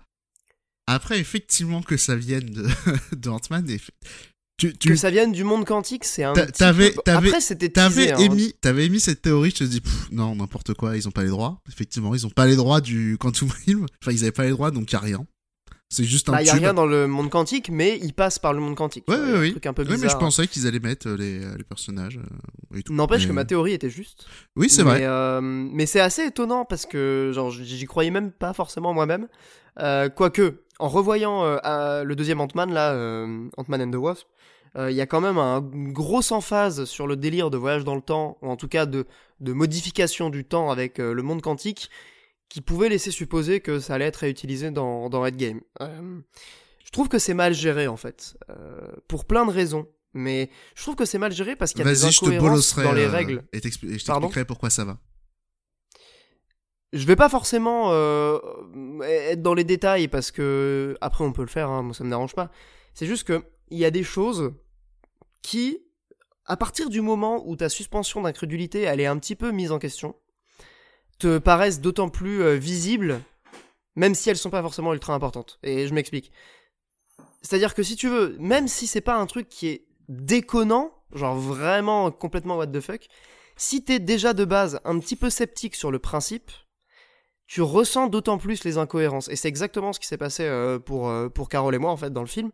C'est que euh, la moindre petite incohérence, elle sautait aux yeux. Ouais, mais coup, genre laquelle, par exemple. Ah, si tu veux, moi j'en aurais une Euh, après, vas-y, Olbius. Ah bah alors là, je vous attends. La première grosse incohérence que je vois, mais qui est vraiment grosse, c'est pourquoi, et du coup ça spoil évidemment, pourquoi Tony Stark et Steve Rogers peuvent retourner dans le passé depuis le passé, quand ils sont en 2012 dans la bataille de New York, ils décident de retourner encore plus tôt dans le passé Parce qu'ils sont déjà en ré- dimension quantique. Ils sont déjà en pour mode quantique. récupérer le Tesseract. Elle sert à quoi la machine? Ben, Elle elle, est, sert à quoi, là? elle est chargée de quantiquerie. Donc euh, le, le machin quantique, il est tout chaud, et euh, quand ils l'ont sur eux, il, il, il est encore tout chaud. C'est pour activer le machin. Ouais. Ils sont dans le passé pour moi, tu vois. Ils sont pas dans le monde quantique. Eh, là. ils, Ils, sont, clairement en eh, 2012. ah, ils sont dans le monde quantique. Ok, Ouais, ils sont si- pas dans le monde si quantique tu pour veux, moi. j'ai un autre truc qui, qui. Alors, c'est pas une incohérence, mais ça m'a un peu totalement sorti du film. C'est quand. Il y a Carole qui crie derrière. Ouais, ils sont pas dans le monde quantique. Pardon, excuse-moi. Bah C'est si, trop drôle. ils sont, ils, euh, ils sont activés en mode quantique. Alors, euh, c'est peut-être un truc tout con, ça se trouve Monique va, va balayer ça d'un revers de la main. Euh, c'est un film que j'ai trouvé assez drôle à pas mal de moments, ça a fait mouche chez moi, même si ça vole jamais très haut. Par oh, les contre- vannes sont bonnes, hein, je trouve. quand Ouais, non, non, non, les vannes Oh, sont bonnes. vraiment. Sérieux, mais. Mais. Bon, punaise, attends, mais franchement, on à débattra part- de à l'humour part- après. À part Thor Thor, et à Hulk. part Thor, je trouve les vannes bonnes. Ouais, non, Mais- Thor, c'était terrible. Mais juste, euh, moi, il y a un truc qui m'a sorti, un passage humour qui m'a complètement pété le film. C'est le moment où ils sont en train de faire des, des super tests dans le voyage dans le temps, qui se plantent et en fait, ils rajeunissent la personne. Euh, c'est Captain America de mémoire? Je sais plus quel est le perso. Non, c'est euh, Ant-Man.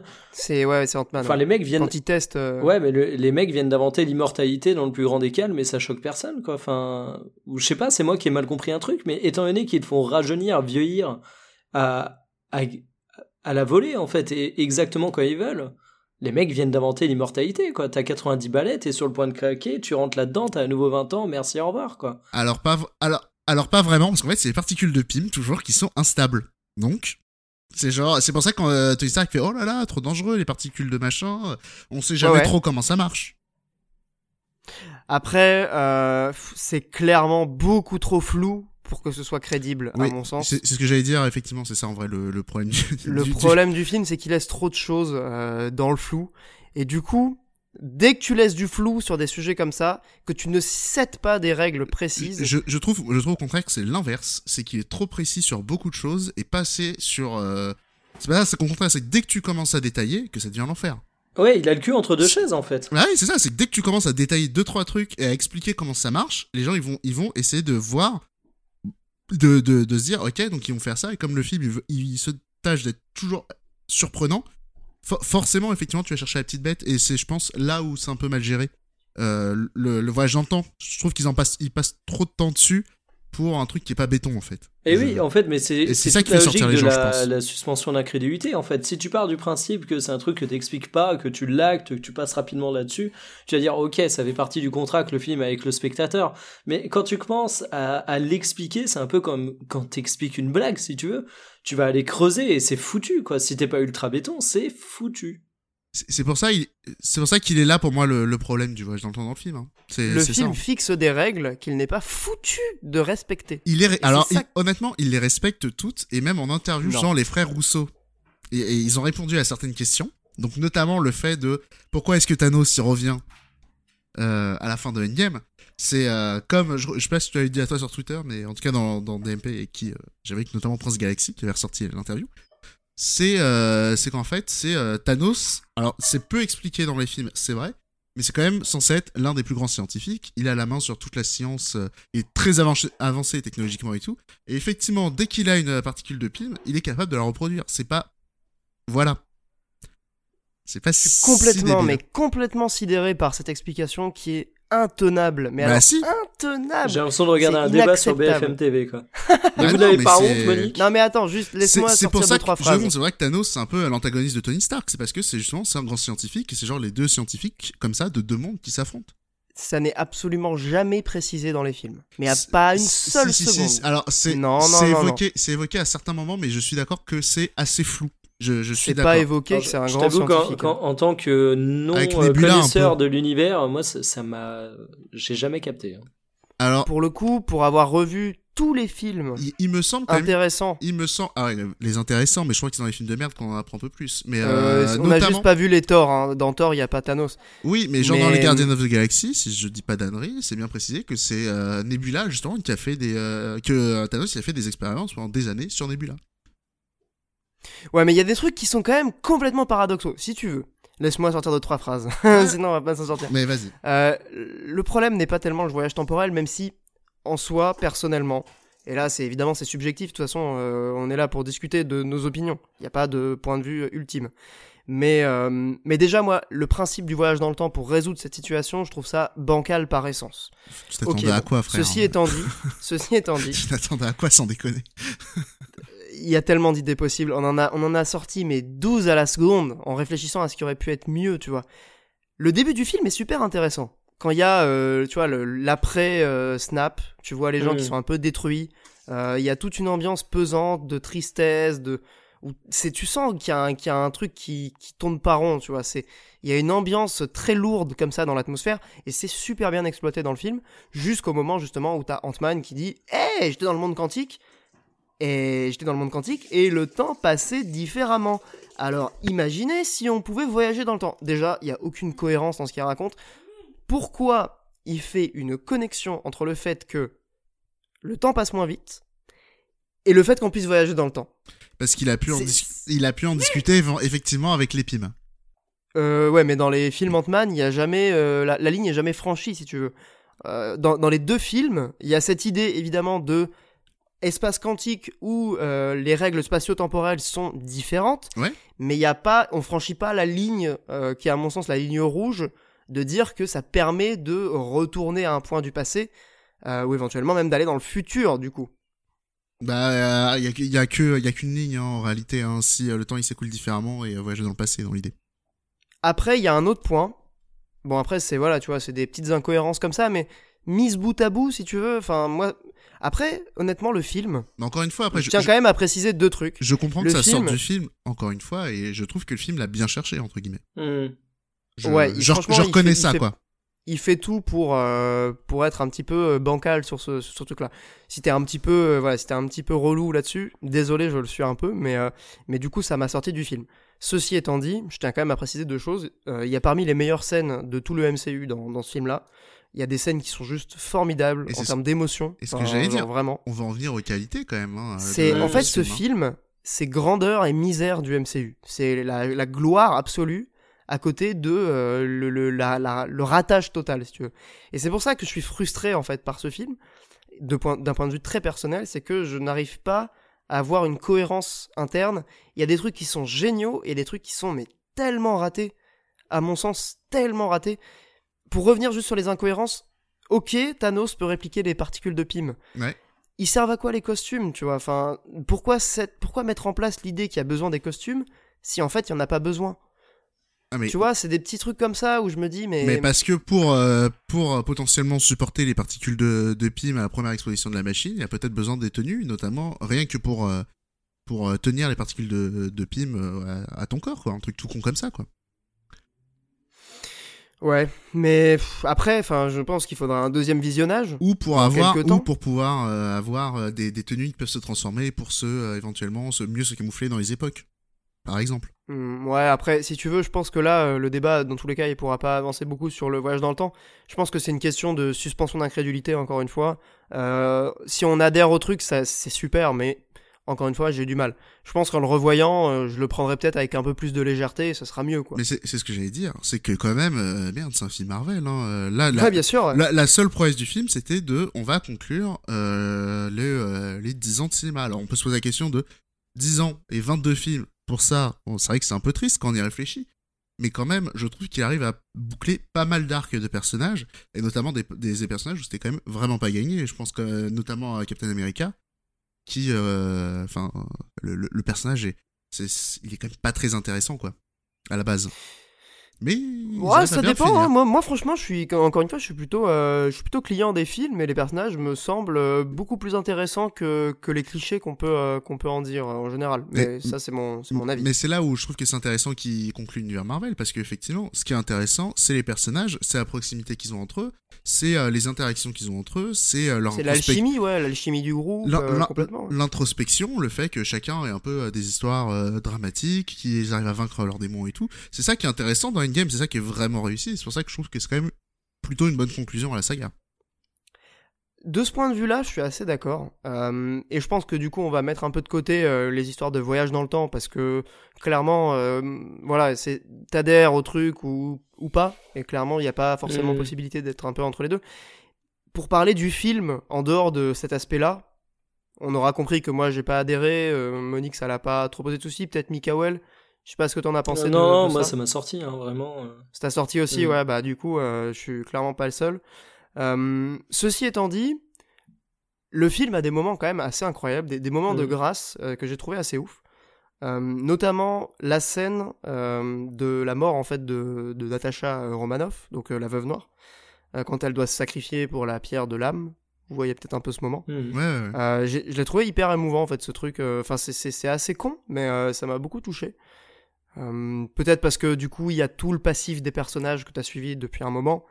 Euh, ça forcément ça ajoute de l'effet dramatique. Je, je trouve qu'ils l'ont assez bien bouclé, euh, malgré les côtés un peu malaise euh, qu'il peut y avoir euh, derrière euh, ce personnage quand même. Mais Bah honnêtement moi j'ai trouvé que c'était une belle conclusion.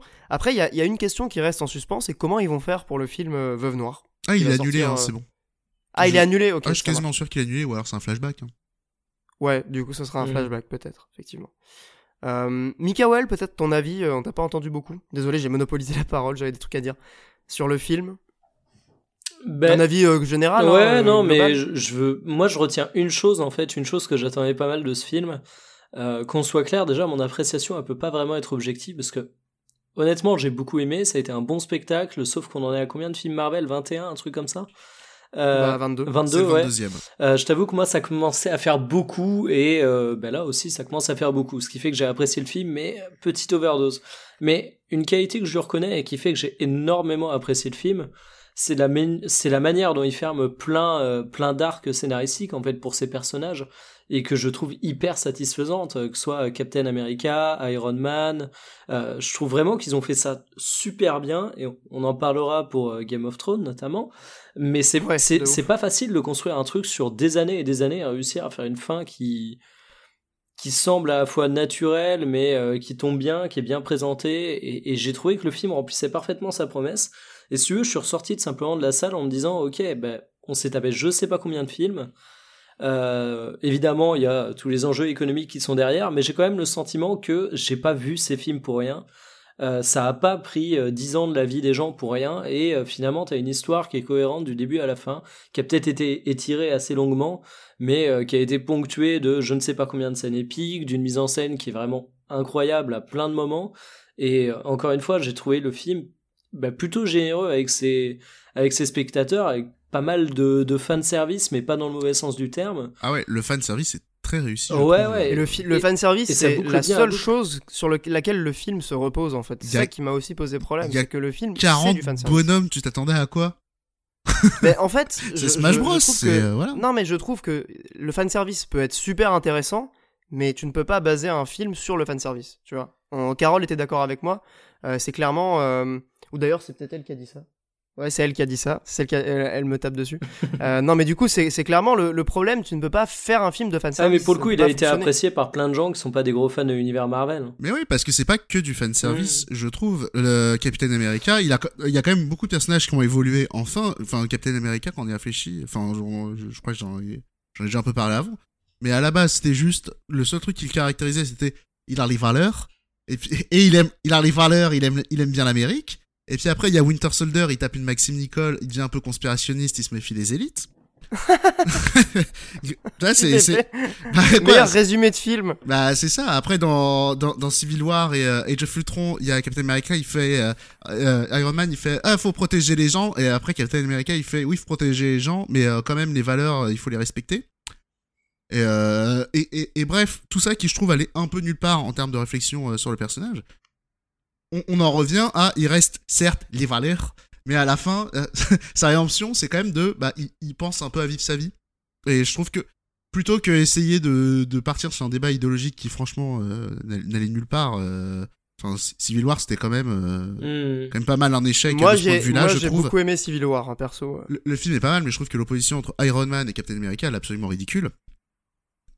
Parce que c'est vraiment euh, juste deux mecs qui, euh, sur des. Sur, des principes de merde, les, euh, les, les, personna- les, les antagonistes sont basés vraiment sur euh, des, des antagonismes de merde, quoi. Ouais, mais les principes, euh, c'est important. Ouais, mais présentés comme les ils valeurs. sont dans, enfin, avec le Captain America. euh, honnêtement, la fin du Captain America m'a fait aimer le perso, quoi. Avant, euh, il commençait par me sortir des yeux, tu vois, et là, je sais Ouais, pas, il ils sert l'ont, à rien. ils l'ont humanisé, en fait. Ils ont arrêté d'en faire Exactement. euh, le porteur Captain des bonnes valeurs. Valeur. quoi. Voilà, Les exactement. valeurs, l'Amérique, c'est tout. Euh, De la même manière, je trouve que la mort de, de Tony Stark est super belle. Enfin, d'un point de vue euh, cohérence du personnage et conclusion de son histoire. C'est bien amené, ouais. c'est- très très stylé. Tu passes d'un mec qui est ultra égocentrique dans le premier Iron Man à un type qui se sacrifie littéralement pour les autres. Enfin, c'est c'est le passage euh, complet de l'égoïsme à l'altruisme, mais sur, sur toute la durée des films. Donc ça, je trouve ça super.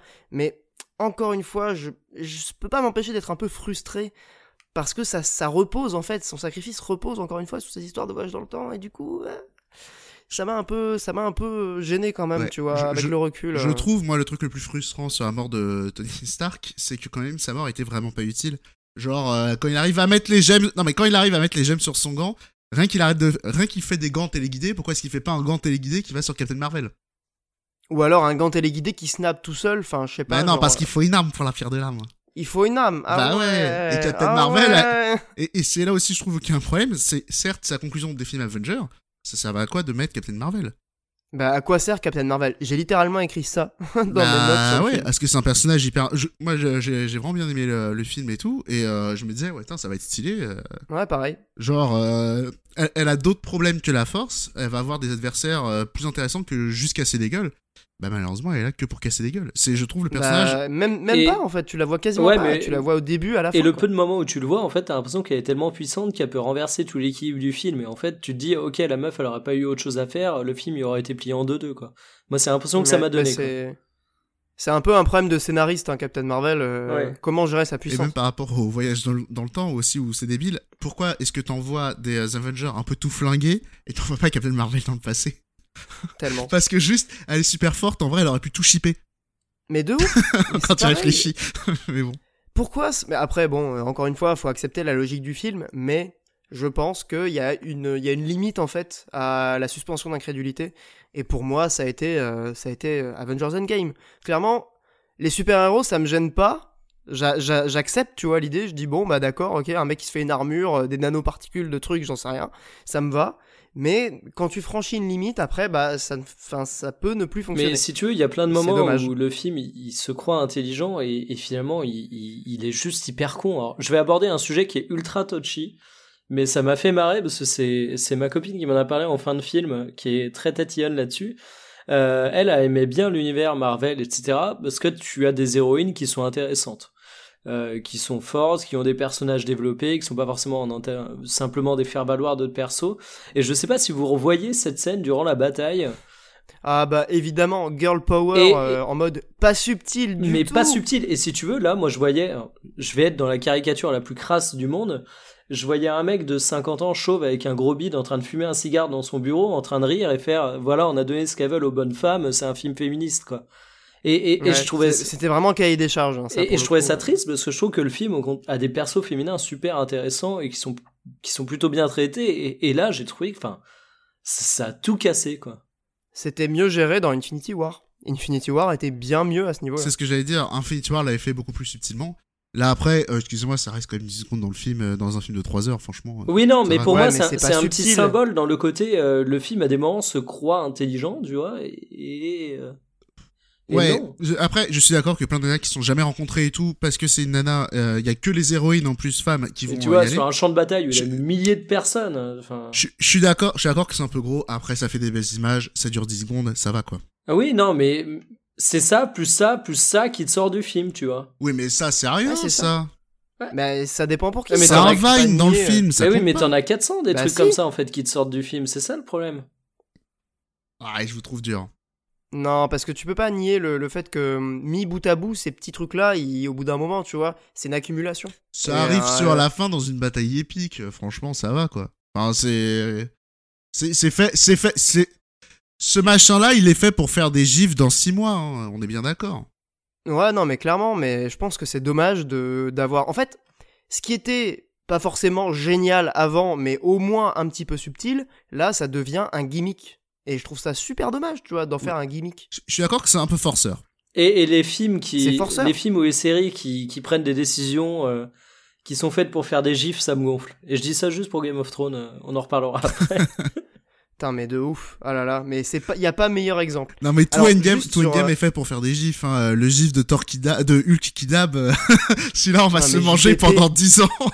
Alors justement, c'est exactement ce que Ah, j'allais dire. Ouais. Parlons-en. Ouais, ça c'était marrant points. ça. Moi, il y a deux points que j'aimerais aborder, et après on pourra conclure euh, si vous voulez, à moins que vous ayez des trucs à dire encore. Premier truc, le personnage de Thanos, euh, que je trouvais super dans Infinity War. Mystérieux, des principes un peu chelous, extrémistes dans sa pensée euh, radicale. Mais au moins, tu vois, il avait, voilà, il y avait une écriture, il y avait un perso, il y avait des motivations. Une Il y avait limite un petit peu d'empathie pour le personnage, il y avait de la cohérence. Ouais, merci Mikael, exactement. Dans ce film-là, tu le vois débarquer à la fin du coup du passé. Déjà what the fuck, mais bon, admettons.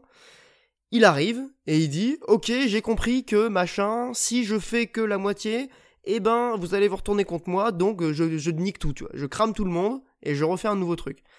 Pour moi, ça détruit le personnage. Au contraire, Clairement, au contraire, c'est ça qui. Ah bah si, ça devient un méchant, tu vois. Ça devient un méchant lambda. Mais c'est Ça devient un méchant qui veut tout péter et enfin Justement, c'est- je suis pas d'accord. Justement, là je dis objection. C'est là où justement l'antagonisme avec Tony Stark, il devient vraiment fort. C'est que là où Tony Stark, il a appris l'humilité et tout machin, Thanos, au contraire, il est devenu plus cupide encore. Il est devenu vraiment encore plus égocentrique au maximum. En mode, la seule manière que le monde peut se, peut, régner- peut, peut être cohérent, peut être harmonieux, c'est, c'est, c'est- c'est- je ne peux pas faire confiance à personne d'autre que moi. Au contraire, je trouve que c'est pareil. Je trouve que c'est un bon, euh, c'est un- c'est une bonne manière à laquelle euh, conclut Thanos. Et son plan de refaire un autre monde à son image est beaucoup plus cohérent que tuer la moitié des espèces vivantes. Parce que euh, tu tues la moitié des espèces vivantes, tu tues la vie dans la Je sais galaxie pas, en perso, euh, j'ai trouvé ça mal amené en fait. euh. Présenté comme ça, je pense que je pourrais être d'accord avec toi, mais dans le contexte du film, euh, ça m'a sorti du truc encore une fois. Et donc deuxième chose, euh, le traitement de Thor et de Bruce Banner. Alors on parlait des trucs un peu touchy. Thor Euh, le indéfendable. de- Indéfendable, notamment au-delà du fait que c'est juste devenu un gimmick absolument ridicule. Non, parce que le côté, le côté héros déchu alcoolique, pourquoi pas, mais ils, ils ont tout, ils ont tout mal fait. Ils ont Ah tout ouais, mal non, fait. mais les fous rires de beauf dans la salle de cinéma, franchement. J'en euh, pouvais plus. Oh là là. J'en pouvais plus. Mais non seulement tu Non, rigoles et pas, même revoir Thor ça. 2, ça m'a fait tellement mal, c'est tellement horrible. Pourquoi ils vont dans le passé pour aller dans Thor 2 quoi? Genre ils pouvaient faire tous les meilleurs films, ils C'est- sont dans Thor 2. C'est ça, c'est genre best of de l'univers Marvel, Thor 2, quoi? Non mais j'étais j'étais à terre. Mais euh, Quoi, la mais mère ouais. de Thor, elle voit, le pa- elle voit le futur, quoi? Non, elle voit les dimensions parallèles. Non mais il y a un truc aussi, tu vois, enfin au-delà du fait que c'est ridicule, limite c'est c'est enfin c'est relou J'ai été élevé par des sorcières, c'est ça l'excuse, putain, j'ai fait. Ouais non mais ça c'est ridicule hein. enfin la, la maman de Thor pas. Euh, Thor, et, Thor indéfendable. et, et sur son, son physique enfin, Et, et c'est fait en plus, blagues. tu vois. Genre le moment où ils sont dans sa cabane de merde, là. sa mère qui lui dit, genre elle le revoit et tout, elle sait que c'est le mec du, du futur qui vient. Le dernier truc qu'elle lui dit, c'est mange de la salade. Mais attends, mais on est où là? On est on est où? Enfin, je, genre j'y croyais pas mes yeux. Il y, a- Mes oreilles, y toujours eu des trucs malaises un peu comme ça en Marvel. Il y avait pareil, euh, ça s'appelle, la veuve noire qui disait, euh, quand elle disait euh, je peux pas avoir d'enfant, et à la fin de son speech, c'est genre je suis un monstre, c'était aussi un peu limite.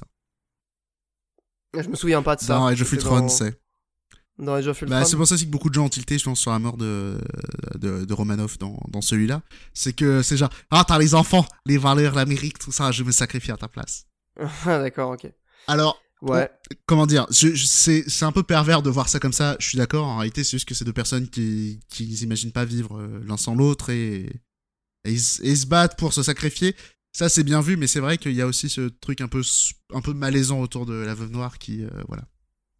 Même euh, Bruce Banner, moi je l'ai trouvé euh, franchement l'idée du prof l'idée du professeur Hulk dans, dans l'univers Marvel cinéma, je le trouvais, Meilleure idée. je la trouvais bonne. Mais c'est mal traité encore une fois, il est ridicule, euh, il est pas du tout crédible, enfin. Bah, Enfin, je sais pas, Mikael, t'en as pensé quoi, toi, de, de Hulk qui fait des dabs? Ça, c'est marrant, ça. Ce que je non, je veux pas en parler.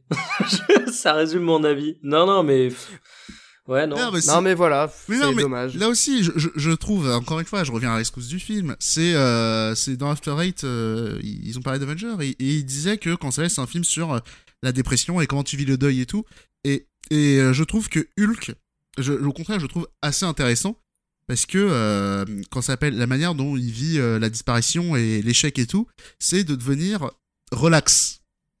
Et, et Ouais, mais c'est mal amené. bah, genre- je, je, ok, je, il je- est relax. mais je, je pas trouve, drôle. bah, je, moi, je, je trouve plutôt bien amené. euh, et Professeur Hulk, ça fait longtemps qu'il le fait dans le MCU, d'une manière générale. Ouais, je, je pense que c'était une bonne idée, mais mal traitée. Enfin, je trouve. Mais c'est subjectif, encore une fois. On a nos opinions.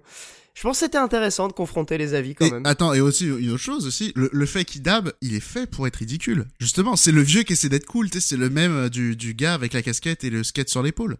Ah, Kids. Et, et- ouais, voilà, et c'est ça qui est, qui est rigolo euh, avec Hulk. Tu vois, c'est ce côté, les Avengers, bon, ils sont dépassés, ils sont fatigués. euh, regardez, euh, regardez où est-ce qu'il en est Hulk, quoi.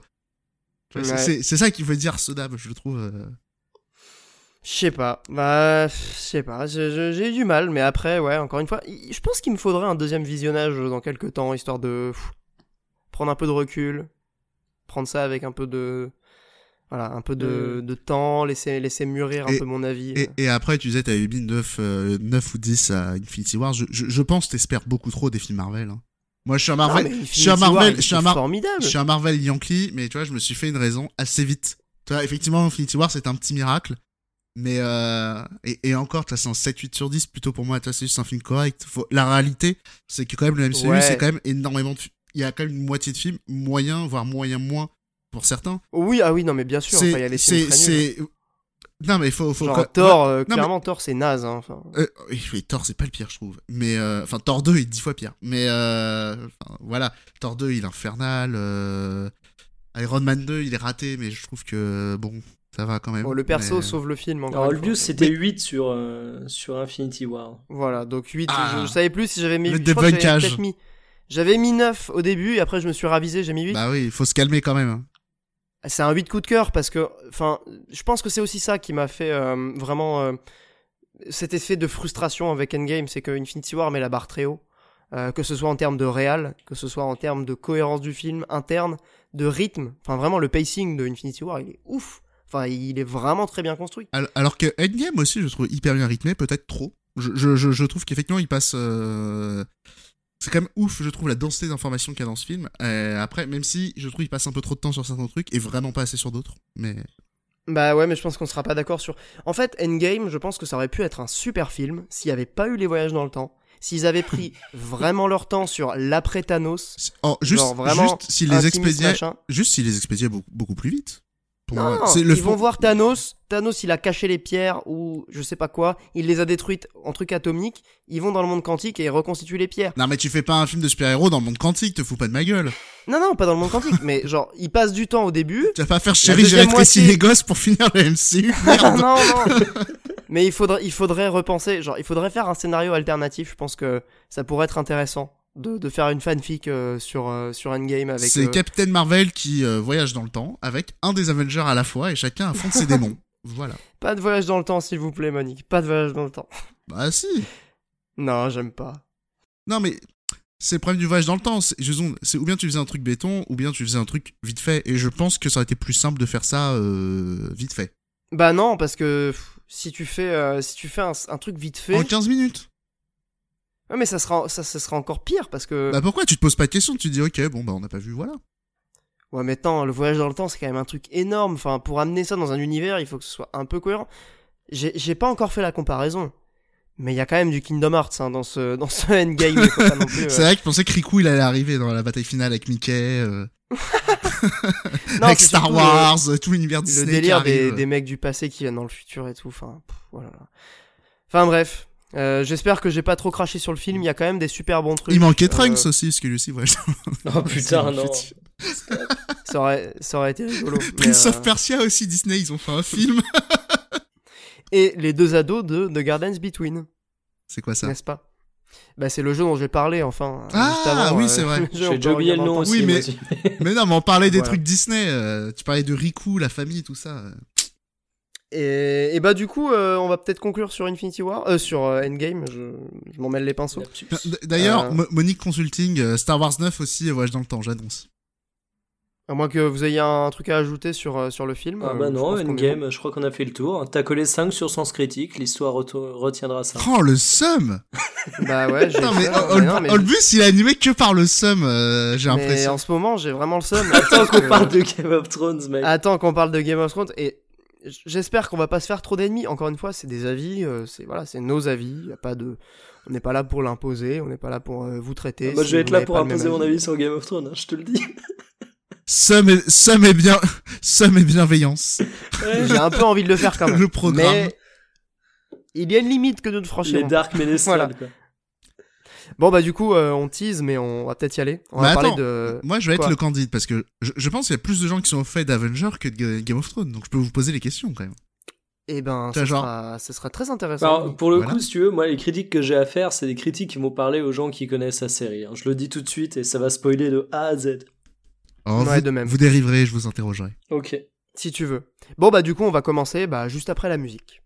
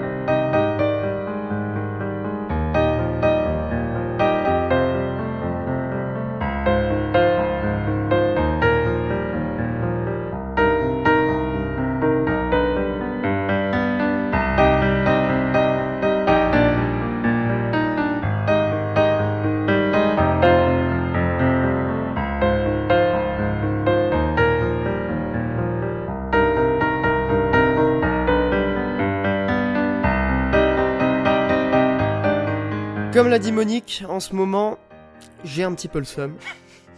Pour deux raisons. Déjà, il y a Avengers, mais ça, on vient d'en parler. Et il y a Game of Thrones. Alors, bon. Mikael, euh, qui est aussi un lecteur des bouquins Oh, et un spectateur assidu de la série, Je peux poser si la, je la- me trompe pas. juste, euh, je peux vous interrompre et vous poser la question quand même. Vas-y, Mi- Monique. Bah, pourquoi est-ce que vous avez le seum avec l'épisode avec la plus grande bataille de toute la télévision? Bah, on va en parler, justement. ah, Tu bah, de moi, métaphore du chat je que j'ai fait vous- en off oui, oui, oui. Et bah, vas-y, euh, Mikael, tu peux la refaire, elle était super. Non, non, mais je vais pas la refaire, elle est toute pétée cette métaphore. Mais euh, si tu veux, en premier lieu, je, je tiens à dire les choses positives. Les choses positives. Euh, en dépit des problèmes de luminosité euh, qui apportent quand même une certaine ambiance, j'ai trouvé la réalisation de l'épisode assez incroyable. Et oui, il faut le dire, on en prend plein les yeux, c'est plutôt sympa. Après, tu vas peut-être me contredire, Olbus, mais j'ai trouvé qu'il y avait des, des passages d'une classe incroyable. Il y, a, il y a des passages qui font peur, il y a des moments où t'es vraiment pris avec les personnages, c'est très très bien filmé. Euh, tu sens vraiment qu'ils ont investi des moyens, quitte à ne pas trop en investir sur les deux premiers épisodes. Et, et franchement, c'était une gigantesque claque. Je crois que là-dessus, on peut le dire sans être On mauvais. peut, ouais. on peut se mettre d'accord là-dessus, il n'y a aucun problème. Euh, pour la petite anecdote, 11 semaines de tournage de nuit euh, par moins 10, c'est du boulot et c'est un peu de souffrance. Donc j'ai quand même envie de dire, avant qu'on attaque vraiment le- les problèmes qui, euh, qui découlent en fait de cette conclusion de l'arc des marcheurs blancs, on peut dire quand même gros gros big up à toute l'équipe, un respect éternel hein, franchement pour avoir réussi à sortir ça. C'est vraiment impressionnant et c'est du coup euh, la, tangente un peu le pendant de ça, c'est du travail, c'est de la souffrance. Et je pense que malgré les soucis de cet épisode, qui sont pas du tout imputables à la réalisation, c'est quand même c'est quand même un épisode qui voilà on, le regarde avec beaucoup de plaisir. Il y a des plans incroyables. Je pense notamment à un plan en particulier. C'est celui de Jon euh, Snow du coup quand il revient dans Winterfell euh, après avoir essayé d'attaquer le roi de la nuit vers la fin de l'épisode. Il y a tout un plan séquence comme ça assez incroyable que tu vois d'ailleurs dans le making of où tu sais genre il traverse un peu la cour il referme la grille derrière lui. Il y a tous les marcheurs blancs qui essayent de l'attaquer. Enfin tous les spectres T'en as qui tombent du plafond, euh, il en tue deux au passage. Enfin, c'est une chorégraphie de malade. Ce plan est oufissime. Et qui passe et quand tu vois le making of, ouais. exactement. Et enfin, la coordination que ça, la synchronisation des gens que ça implique, c'est un truc de ouf. Donc vraiment, enfin, pour tout ça, respect ultime eh, à l'équipe qui a fait ce, cet épisode. Je commence à être légèrement mauvaise langue, mais je fais, euh, je fais une transition en douceur tu vois tout ce travail de coordination et tu dis que derrière, il rajoute en post-prod Ghost qui interagit avec absolument personne et qui est juste là sur un plan au départ avant de disparaître. C'est quand même dommage. En termes de, coordination, d'interaction entre les persos. Le traitement de, Ghost, de manière générale, le traitement des, des, des loups dans, dans Game of Thrones, la série, pas les bouquins, parce que dans les bouquins, il y a vraiment une relation entre John et son loup, qui est d'ailleurs assez intéressante. C'est franchement, c'est un des points les plus ratés, je pense, de la série, et surtout dans le cas de Ghost. Euh, depuis 3-4 saisons, euh, c'est déjà on le voit plus. Il revient, il disparaît. Mais ils auraient dû l'abandonner parce qu'en fait là ils l'ont mis en post-prod, question de dire ah, on l'a pas oublié, mais t'as aucun des acteurs qui le regarde et je sais même pas lorsqu'ils ont tourné la scène s'ils anticipaient que les acteurs savaient, voilà s'ils anticipaient que genre il disait alors je sais plus si c'est euh, Mormon genre un Mormon mais s'il lui disait bon ben là t'auras le loup qui sera à la gauche à ce moment-là donc euh, tu jettes un petit coup d'œil ou un truc comme ça et c'est mais, oh quand ils attaquent au début là, ouais, ouais, et euh... c'est assez triste ouais. Oh putain. C'est quoi qu'est-ce qu'il a qu'est-ce qu'il a mis Monique? Monique a encore mis des figurines de merde de Game of Thrones et il commande Spyro parce qu'effectivement ça ne ressemble pas du tout à des vrais dragons. Donc c'est les Funko Pop de, des trois dragons ouais. Donc est-ce qu'on commence les points qui fâchent vraiment? Formidable. Euh, ouais, je pense qu'on peut attaquer. Alors, peut-être disclaimer avant. Euh, je pense qu'on a tous les deux une exigence vis-à-vis de cette série liée en partie à la lecture des livres. Alors, voilà, je, tiens à dire tout de suite, non. Ah, pas toi. Je, je dissocie vraiment les deux. Et d'ailleurs, en parlant à un ami à moi qui est un gros lecteur des livres, je me suis rendu compte que j'ai oublié plein de trucs des livres et qu'aujourd'hui, je me rappelle beaucoup plus de la série. Et, franchement, non, je suis je suis pas genre, et ce que je vais dire, même, tu vas voir, pour le, le sentiment de gâchis, je vais que te citer des trucs qui viennent de la série. Ouais, bah ok. Mais après, la série, elle suit les bouquins de manière assez euh, littérale euh, les quatre premières, les cinq premières saisons. Oui, elles sont Les cinq premières saisons sont très très proches du bouquin en termes de, de, scénario. C'est voilà, c'est une parfaite adaptation hein, pour le coup. Bon, on, on va commencer léger avec euh, avec la formidable charge des Dothraki. Monique, admettons que tu commandes une, une cavalerie légère. Oui, j'arrive, j'avais éteint mon micro. Mais ah, admettons chef de cavalerie légère, Fire Emblem, tout ça. Je voilà, t'as une charge, t'as une cavalerie légère. En face, t'as euh, as environ un million d'ennemis. Tu as deux choix. Est-ce que tu les harcèles sur les flancs ou est-ce que t'envoies toute ta cavalerie légère de, front sur environ un million d'ennemis en sachant que t'as aucune visu? Alors, je pense savoir la réponse. mais, mais peut-être que c'est un moment des valeurs. Ah, c'est un moment, c'est un moment, euh, c'est un moment où on fait un joli gif sur Twitter.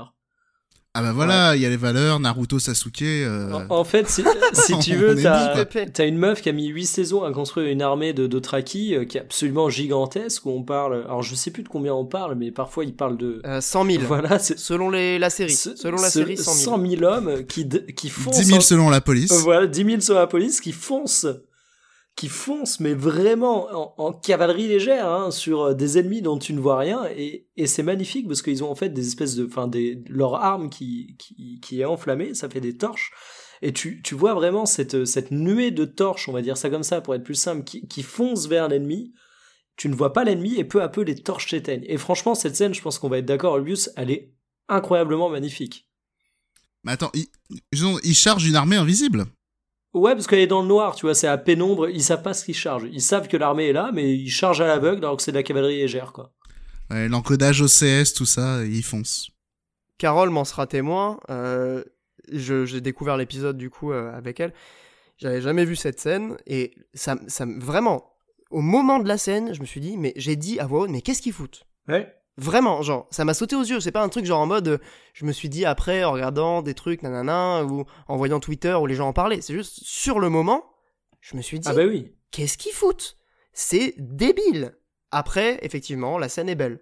Mais je pense que c'est symptomatique de l'épisode. Mais, mais oui, t'as plein de trucs comme ça, tu vois. On est en train de te dire que Tyrion, c'est un stratège militaire incroyable.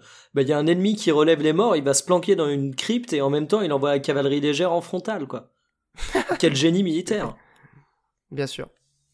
Mais c'est à l'image, c'est à l'image de, de la série depuis un petit moment. C'est-à-dire qu'il y a vraiment un, un travail assez incroyable euh, sur l'esthétique, sur la photo, sur les plans, sur la réal de manière générale. J'ai l'impression qu'ils sacrifient beaucoup de la substance de l'histoire euh, au profit de ça. Et qui sont prêts de manière assez évidente à sacrifier la cohérence interne du scénario pour réaliser des moments euh, mémorables, mais qui seront uniquement mémorables visuellement, Tellement. qui seront pas mémorables euh, pour la pour le symbole que ça va porter en fait. Parce que même symboliquement, cet épisode, c'est la catastrophe. Ah mais. Détruire les marcheurs blancs d'un coup de couteau, et on va en reparler parce que c'est quand même le gros souci à mon avis de, de cet épisode. C'est qui les marcheurs blancs? C'est les grands méchants. Mais si tu veux, je... c'est un peu une menace qui est teasée depuis le début de, Ah ouais, non, de mais- l'histoire en fait. Olbius, laisse-moi me lancer dans une envolée lyrique tout seul, s'il te plaît. Vas-y. Alors, si tu veux, plaisir. Monique, euh, Game of Thrones, c'est une série euh, qui commence la toute première scène de Game of Thrones. C'est un petit groupe, euh, un petit groupe de cavaliers qui part dans la forêt et euh, qui se retrouve devant une scène ultra bizarre avec euh, avec des sauvageons. C'est des mecs qui qui vivent dans le nord, qui ont été démembrés et tout. Ils se font tuer par une menace mystique euh, ultra flippante. Et en fait, ça, c'est la toute première scène de la série. C'est pour ça, Olbius, que je te disais que euh, je vais me baser sur la série et pas sur le film et pas sur les livres. Parce que ça, c'est la première scène de la série, où on te présente une menace comme ça, qui est une menace mystique et qui est là depuis euh, des millénaires, qui se prépare, qui est prête à revenir. Donc c'est vraiment le truc assez flippant. Et cette menace, en fait, elle est balayée euh, bah, finalement plus rapidement que le moindre clodo dans Game of Thrones à la fin de, à la fin de cet épisode, à travers un magnifique coup de poignard. Et en fait, moi, ce qui me gêne dans le fait qu'ils éliminent si facilement cette menace, c'est que euh, j'ai l'impression d'avoir maté huit saisons pour rien. Parce que le contre-argument qu'on me dit souvent, c'est ouais, mais c'est Game of Thrones, c'est pas euh, les marcheurs blancs, la série. Ouais, sauf que la phrase culte de Game of Thrones, c'est quand même Winter is coming. Winter is coming, on sait que la grande menace de l'hiver, c'est les marcheurs blancs. C'est euh, c'est une menace qui est mystique, qui se prépare depuis des millénaires, qui est prête à retomber, et qui rend finalement cette lutte de pouvoir ô combien absurde, et qui met tout ça en relief. En fait, les jeux politiques des hommes sont complètement bidons, étant donné que tu sais qu'il y a une bien plus grande menace qui est présente. Bah là, Est-ce que je peux tenter un petit Ouais, résumé si j'ai bien compris? Dis-moi. C'est Ouais, un peu comme si on avait la primaire de droite et de- et d'un coup Nicolas Hulot il, il vint l'écologie. Voilà, exactement. C'est pareil. C'est tout à fait ça. T'as une menace qui plane en fait sur cet Ah, univers. bah voilà, du coup place à la politique du coup Jean-François Copé et tout, et euh, du fascinant. coup, les, les luttes politiques sont caduques. Mais ce qui est intéressant. Oui, mais du euh, coup, s'il y a plus le, le litige euh, de tout le monde, on peut se refocaliser sur la politique. Et ben c'est là qu'il y a tout le problème à mon sens, c'est qu'en fait, euh, je, je veux bien admettre. Alors pour la petite anecdote, euh, le bouquin commence aussi sur euh, sur des, des patrouilleurs qui sont en hors du mur euh, avec les Ouais, non, mais pour dire que même ça, ils l'ont gardé dans la série, quoi. Voilà, donc c'est bien que et d'ailleurs, je répéterai quand même une fois pour que ce soit bien clair, le titre de la saga littéraire c'est A Song of Ice and Fire. Donc c'est bien que derrière il y a l'idée de la Cette confrontation entre l'hiver. caricature, JPP. De quoi? Cette caricature. Non, mais justement, c'est intéressant parce que Le feu et La la, série- glace. Eh ben, en fait, c'est cool parce que, enfin, vraiment, pour le coup, Game of Thrones, c'est pas une série qu'on peut taxer de manichéisme. Euh, vraiment. Enfin, pour le coup, je pense que c'est une des- un des meilleurs exemples de, de série anti-manichéenne, anti-manichéenne, pardon.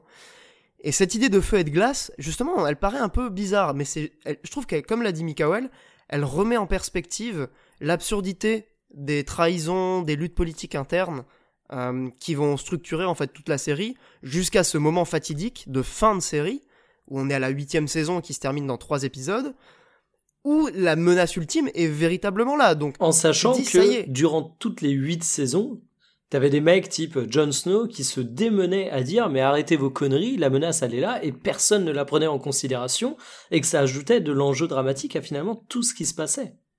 Et du coup, c'est un traître ou pas, Jon Snow? Non, c'est pas un traître, pourquoi? Bah, il y a Snow dans son nom, j'imagine euh, que voilà. Ah, euh, c'est un peu compliqué, hein, Jon Snow. déjà, normalement, c'est, enfin, on sait maintenant avec la série que c'est pas Jon Snow, C'est mais le, capi- véritable c'est le héritier du trône. C'est le capitaine euh, America des valeurs, non, je crois. Ah, il y a un petit côté, ouais. Dans la série, ouais, il est très valeur. Franchement, il est beaucoup. euh, Bah déjà, ça a été le fait qu'il ait été euh, ressuscité du coup euh, dans la série, parce que dans les bouquins, on sait pas encore. Ça fait déjà de lui un peu le héros par défaut, tu vois, de la série et de ce qu'il fait à partir de la saison 6, la bataille des bâtards. euh, euh, toute cette idée de voilà de motiver les gens pour la menace des marcheurs blancs. Enfin, c'est clairement le personnage qui depuis deux saisons, maintenant deux saisons et demie, passe son temps à dire arrêtez de vous engueuler, arrêtez c'est ridicule, il y a les marcheurs blancs qui débarquent. Nicolas Hulot. Et du coup, ça rend la fin de cet épisode d'autant plus incompréhensible d'un point de vue symbolique et thématique. Alors, euh, Et là, ouais, vas-y, Mikael, si t'as un petit truc à ajouter, euh, je non, non, j'allais rebondir sur ce que t'allais dire, mais vas-y, finis. Je termine juste là-dessus parce que euh, je répondrai à des critiques qui sont, qui sont faites. On dit souvent Game of Thrones, c'est une série qui surprend. Oh putain, Et merci. je suis assez d'accord, la première saison, Ned Stark, on s'en souvient, il y avait derrière des causes profondes. Et quand tu revois la série, d'ailleurs c'est ce qu'on a fait avec ma compagne, on s'est rematé les sept saisons, la mort de Ned Stark, tu peux clairement la pressentir se quand tu regardes une deuxième fois. Et il y a des causes profondes. Il fait des erreurs politiques. Il fait des choses qui l'amènent à mourir.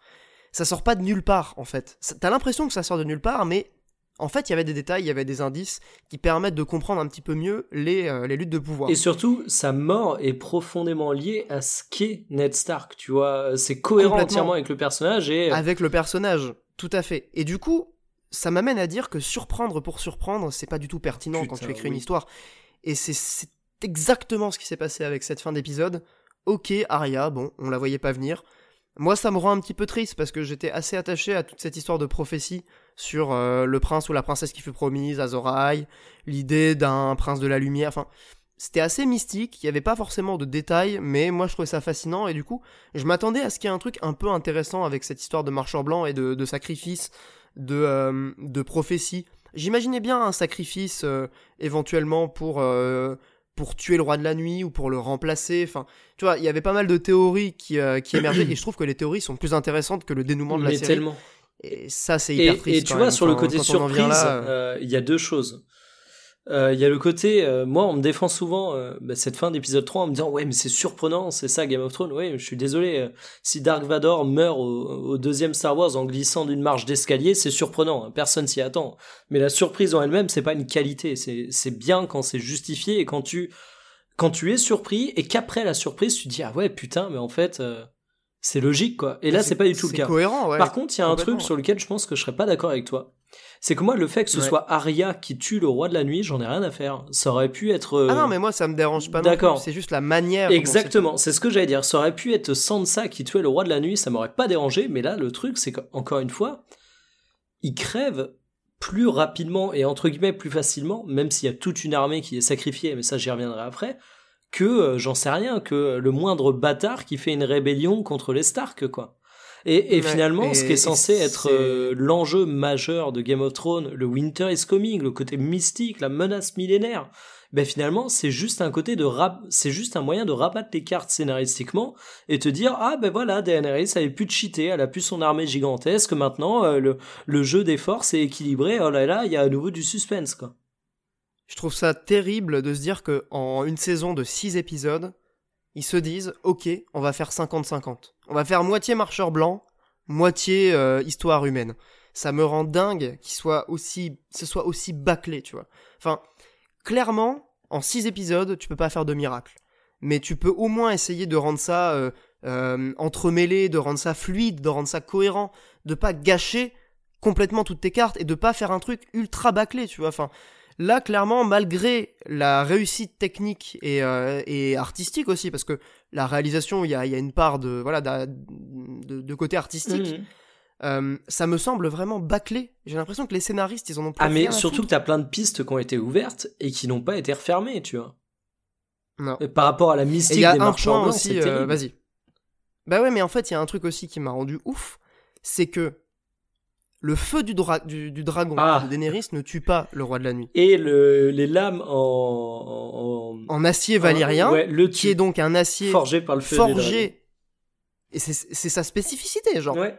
L'acier valyrien, son seul atout, entre guillemets, c'est qu'il a été forgé par le feu des dragons dans l'antique Valyria.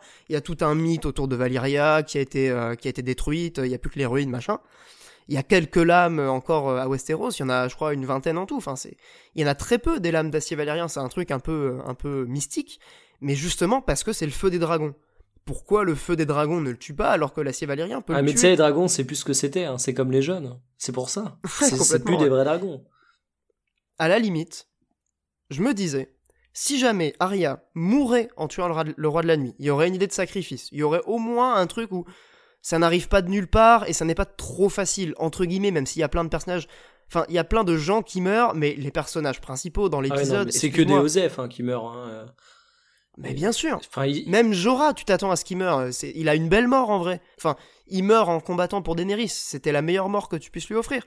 Mais les personnages principaux pour qui t'as vraiment euh, la trouille en fait que, que, que ces personnages disparaissent, ils sont mille fois dans des situations où ils devraient mourir. Et euh, voilà, scénario. Donc euh, Ils, ils ont des armures en scénariste, ouais. Et d'ailleurs, Jorah Mormont, il a tellement une belle mort que je trouve qu'il permet d'en dire plus sur le caractère de Daenerys, euh, qui prend son corps à un moment, enfin, tu sais, quand il est encore en vie, et, et qui s'en sert juste de bouclier, mais vraiment, elle le prend, elle le déplace pour se prendre un coup d'épée à sa place. J'ai trouvé, Ah ouais tu- alors faudra que je retrouve la scène, ça tournait en gif sur Twitter. je revois la. je trouve ça magnifique en fait. la Elle a un ouais. geste d'une cruauté sans nom. Mais tu vois, moi à la fin, alors je vais, je vais faire mes petits paris. C'est le moment humiliation parce que ça va pas se passer comme ça. Déjà, mon premier fail, c'est que la scène de fin, on voit euh, le Night, euh, le Night King qui se rapproche de Bran. Bran, bah, c'est clair et net qu'il qu'il est louche. Après, il est peut-être faussement louche pour induire en erreur, mais moi j'étais persuadé qu'il allait s'agenouiller devant Bran. J'en étais, Ah ouais. j'en étais persuadé, mais vraiment. Hein. Ça, ça aurait été assez cool. Et, et, et tu vois, là, moi, je suis euh, ben, un peu mon, mon petit côté fanboy frustré. Pas forcément qu'il n'a pas eu ce qu'il voulait, hein, mais plutôt frustré parce qu'encore une fois, on a ouvert plein de pistes, genre ouais, le symbole euh, euh, qu'ils laissent partout, euh, l'avertissement qu'ils ont laissé, même en, en tuant le, j'ai oublié le petit seigneur du Nord là, qui a une dizaine d'années, qu'ils empalent sur un mur en Euh, mettant Ned, un symbole. Ned Omble. Voilà, en fait, oui, ça fait un rapport avec euh, les enfants de la forêt, etc. Mais t'as plein d'explications qui sont pas là, et je me dis, bah ça se trouve en fait, ils vont pas complètement refermer euh, le côté marcheur blanc, et peut-être que Bran, vu qu'il a été marqué, finalement, il va être possédé ou un truc comme ça. Je me rattache à ça. Dans les épisodes suivants, tu penses ouais. Euh, Moi, j'y crois mais pas. hein. honnêtement, Perso, je pense qu'ils ont bouclé l'arc et c'est terminé. Mais moi, j'y crois parce que j'ai l'envie d'avoir envie, si, tu veux, j'ai envie d'y croire. Ouais, quoi. non, mais je comprends, je comprends. Mais a priori, enfin bon, après on verra. hein, De toute façon, on n'est pas à l'abri d'une surprise. Mais je pense que c'était ce serait- clairement l'intention Ce de, serait de boucler tellement la euh, boucle. triste et manichéen, parce qu'encore une fois, le, le jeu Bah ouais. politique prenait tout son sens par l'absurdité qu'il avait par rapport à cette menace. Et, et ça aurait été tellement euh, facile et intéressant de lier les deux, et il y aurait eu plein de surprises possibles. Plein de surprises. Encore une fois, quand on me dit que c'est surprenant, oui, mais tu peux faire des surprises qui sont plus cohérentes que Arya qui sort de nulle part, qui passe au milieu d'une foule de marcheurs blancs et qui poignarde Ouais. le mec avec un coup qui est digne de euh, euh, moi dans un bar à 3 heures du mat complètement bourré qui met une balle de ping-pong entre trois gobelets et qui dit ah petite astuce de forain tu l'as pas vu venir quoi Ouais, de ouf. Mais en fait, c'est intéressant parce que hum, il y a vraiment le côté hollywoodien qui prend tout son sens avec cet épisode. Enfin, en tout cas, qui se révèle euh, nettement. C'est un truc qu'il n'y avait pas vraiment en fait dans les premières saisons. Et je repense même à la bataille de la Nera dans la deuxième saison, à la fin de la deuxième saison, donc quand Stannis attaque Port-Réal, Tyrion mène, euh, donc la défense. Euh, limite, j'ai trouvé cette bataille plus intéressante à suivre parce qu'elle est bien écrite. Il y a beaucoup de dialogues qui contrebalancent la tension de la bataille. Et il y a du suspense et elle se termine pas sur un truc. euh, Enfin, tu vois, il y a mais pas. t'as pas le héros de- héroïque ce qui est ce qui est clairement devenu Arya Arya c'est devenu Ouais. le héros qui est tellement badass qui réussit tout alors ok ils vont peut-être la faire crever après mais du coup ils l'auront monté en héros héroïque pour créer d'émotions mais jusqu'à présent dans Game of Thrones il n'y avait pas de héros héroïque quoi Euh, des fois il y avait des justement ça qui faisait la force de la série. À mon Ouais, sens, voilà. En tout cas, une des forces. Les, les personnages Ouais, en fait, c'est- principaux avaient des tares, parfois ils rataient des choses, parfois il y avait des exploits qui étaient faits par des persos dont on s'en bat les couilles, enfin, et c'était ça qui était intéressant, et qui créait également la surprise, et qui est cohérent. Euh, dans la vie, euh, tout tourne pas autour d'un personnage, enfin c'est... moi, je trouvais vraiment intéressant ce, cette capacité en fait de la du bouquin et de la série du coup par extension à, à rendre une espèce de portrait assez euh, assez fidèle de la complexité tout simplement de, de des humains, tu vois. Enfin, mm. il y, y avait vraiment cette idée que on n'est pas blanc ou noir, on n'est pas héros ou grouillot. Euh, il y a des personnages complexes qui agissent selon des intérêts euh, particuliers à des moments différents, qui défendent leurs intérêts, qui parfois euh, vont te paraître cruels parce qu'ils défendent leurs intérêts, mais c'est pour leur survie. Ou... Enfin, tu vois, il y avait cette idée de complexité de, mais que euh, de l'être humain. encore un peu. Hein. Euh, quand je te parlais de la scène avec bah, Daenerys, encore une fois, faudra vraiment que je te reprenne le, le moment précis de la scène, mais Daenerys qui est en train de tourner comme un personnage euh, qui est un peu en mode la fin justifie les moyens, qui sacrifie son ami de toujours, qui lui a consacré sa vie en mode vieux bouclier humain et puis balai que je te balance quoi. Euh, il y a des trucs comme ça qui sont intéressants. C'est pareil, ça, son antagonisme avec euh, avec Daenerys, je le trouve plutôt intéressant. Sauf que ben tout va vite, tout est pas forcément super bien écrit et finalement on se retourne dans dans ce que je disais par rapport aux deux dernières saisons avec toi, c'est que on a l'impression d'être face à une fanfic qui est un peu mal écrite, quoi. Mmh, ouais, c'est assez triste parce que, mmh, enfin, du coup, euh, j'ai quand même cette espèce de petite, euh, de petite tension, de petite euh, effervescence, d'enthousiasme, voilà, chercher le mot, le lundi quand je mate l'épisode, tu vois, enfin. J'ai envie d'y croire, comme tu dis, j'ai envie d'avoir envie. Ah, moi je l'ai moins là. Mais je suis presque systématiquement déçu depuis la saison 7, quoi malgré les réussites euh, de réalisation technique. Encore une fois, l'épisode est assez incroyable de, ce point ah, de vue-là. Je pense qu'il sera marquant. Je vais peut-être aller un peu loin, on va peut-être me mettre des gros taquets pour ça, mais euh, je crois qu'il sera marquant pour euh, entre guillemets l'histoire des séries, tant. Enfin, c'est un truc de ouf. Il y a plein de films à gros budget qui sont juste des films d'une heure trente, qui ont un budget monstrueux et qui font pas des batailles aussi impressionnantes, quoi. c'est vraiment le symbole de ce qui est devenu aujourd'hui les séries avec avec euh, les enjeux de diffusion qu'on connaît et qui n'ont absolument rien à voir avec ce qu'était le monde de la série au début des années 2000. Ouais. Et, et en fait, euh, bon, je pense qu'on pourra conclure là-dessus, parce qu'on on a bien quand même discuté de l'épisode, mais ce phénomène de matériau originel qui est dépassé par une série d'adaptations, c'est un truc qui est assez commun manifestement dans les séries animées japonaises, et j'en discutais avec Karel, at Kirabochips sur Twitter, qui me sortait un nombre d'exemples assez euh, faramineux de séries euh, d'animation donc japonaises qui avaient euh, pris un manga comme, comme point de départ et qui avaient dépassé du coup le manga en l'adaptant et qui avaient fait une fin alternative. Et on retrouve énormément de ce qu'on voit aujourd'hui avec Game of Thrones en fait, cette, cette incapacité à comprendre parfaitement ce qu'était vraiment le matériau. Je dis pas que, enfin, on n'est pas là pour donner des leçons, je veux pas être condescendant du tout, hein, vraiment j'ai beaucoup d'admiration pour, euh, pour la série et le travail que ça représente, mais j'ai l'impression qu'il y a des choses qui n'ont pas forcément été bien saisies, et, et, du coup on reste un peu sur notre fin, ou en tout cas on a l'impression que la conclusion de certains arcs n'est pas satisfaisante. Quoi.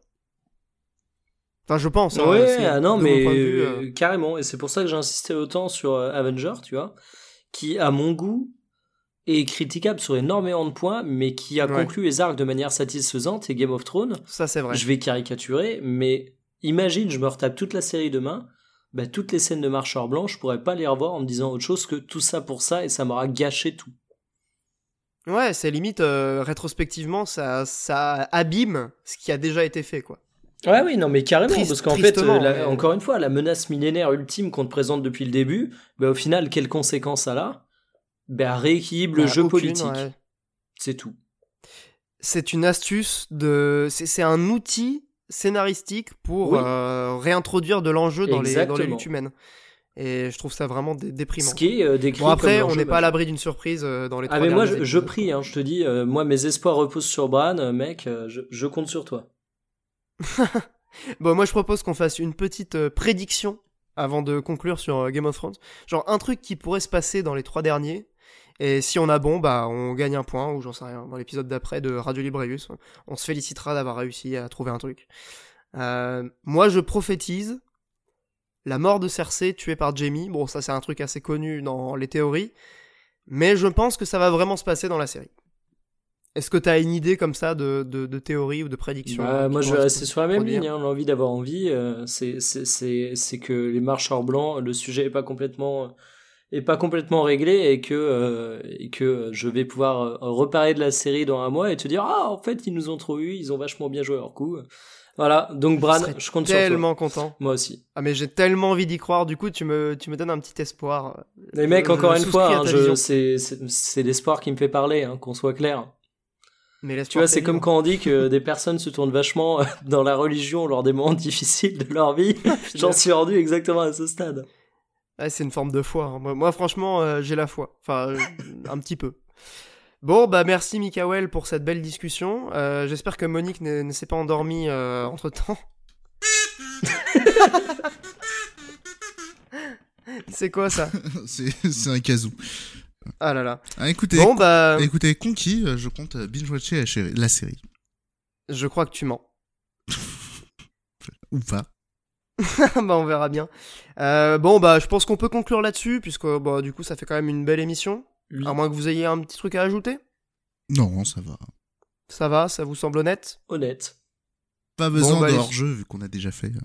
Exactement, c'est ce que je me disais puisqu'on Eh parle oui. de Avengers et Game of On Thrones. parlera alors du prochain de Alain Damasio et les furtifs, n'est-ce pas, Albius Et ben carrément, parce que bon là je l'ai pas fini, mais je- c'est en cours. Donc voilà, bah ce sera un très bon sujet pour le prochain épisode. On peut faire un petit peu de teasing, on parlera de, de ce bouquin. Euh, merci de nous avoir écoutés. J'espère que bah, ça a été, vous avez pu vous en sortir un petit peu dans, dans toutes ces ce mélange de somme, euh, d'enthousiasme. voilà, c'était un- une émission un peu particulière parce qu'on n'a pas parlé essentiellement de jeux vidéo. Euh, encore une fois, les retours sont Oh, bien il y, a- vus il y a quand même eu de la passion quand même. il y avait de la passion. Je pense que clairement, euh, enfin même si c'est pas du jeu vidéo, il y avait la passion et c'est quand même l'essentiel, euh, n'est-ce pas? Bah voilà, du coup merci de nous avoir écoutés. Euh, merci Monique, merci Mikael. De rien, Et Pierre. Du coup, euh, à la prochaine. À la prochaine, salut Salut. Salut, petits amis.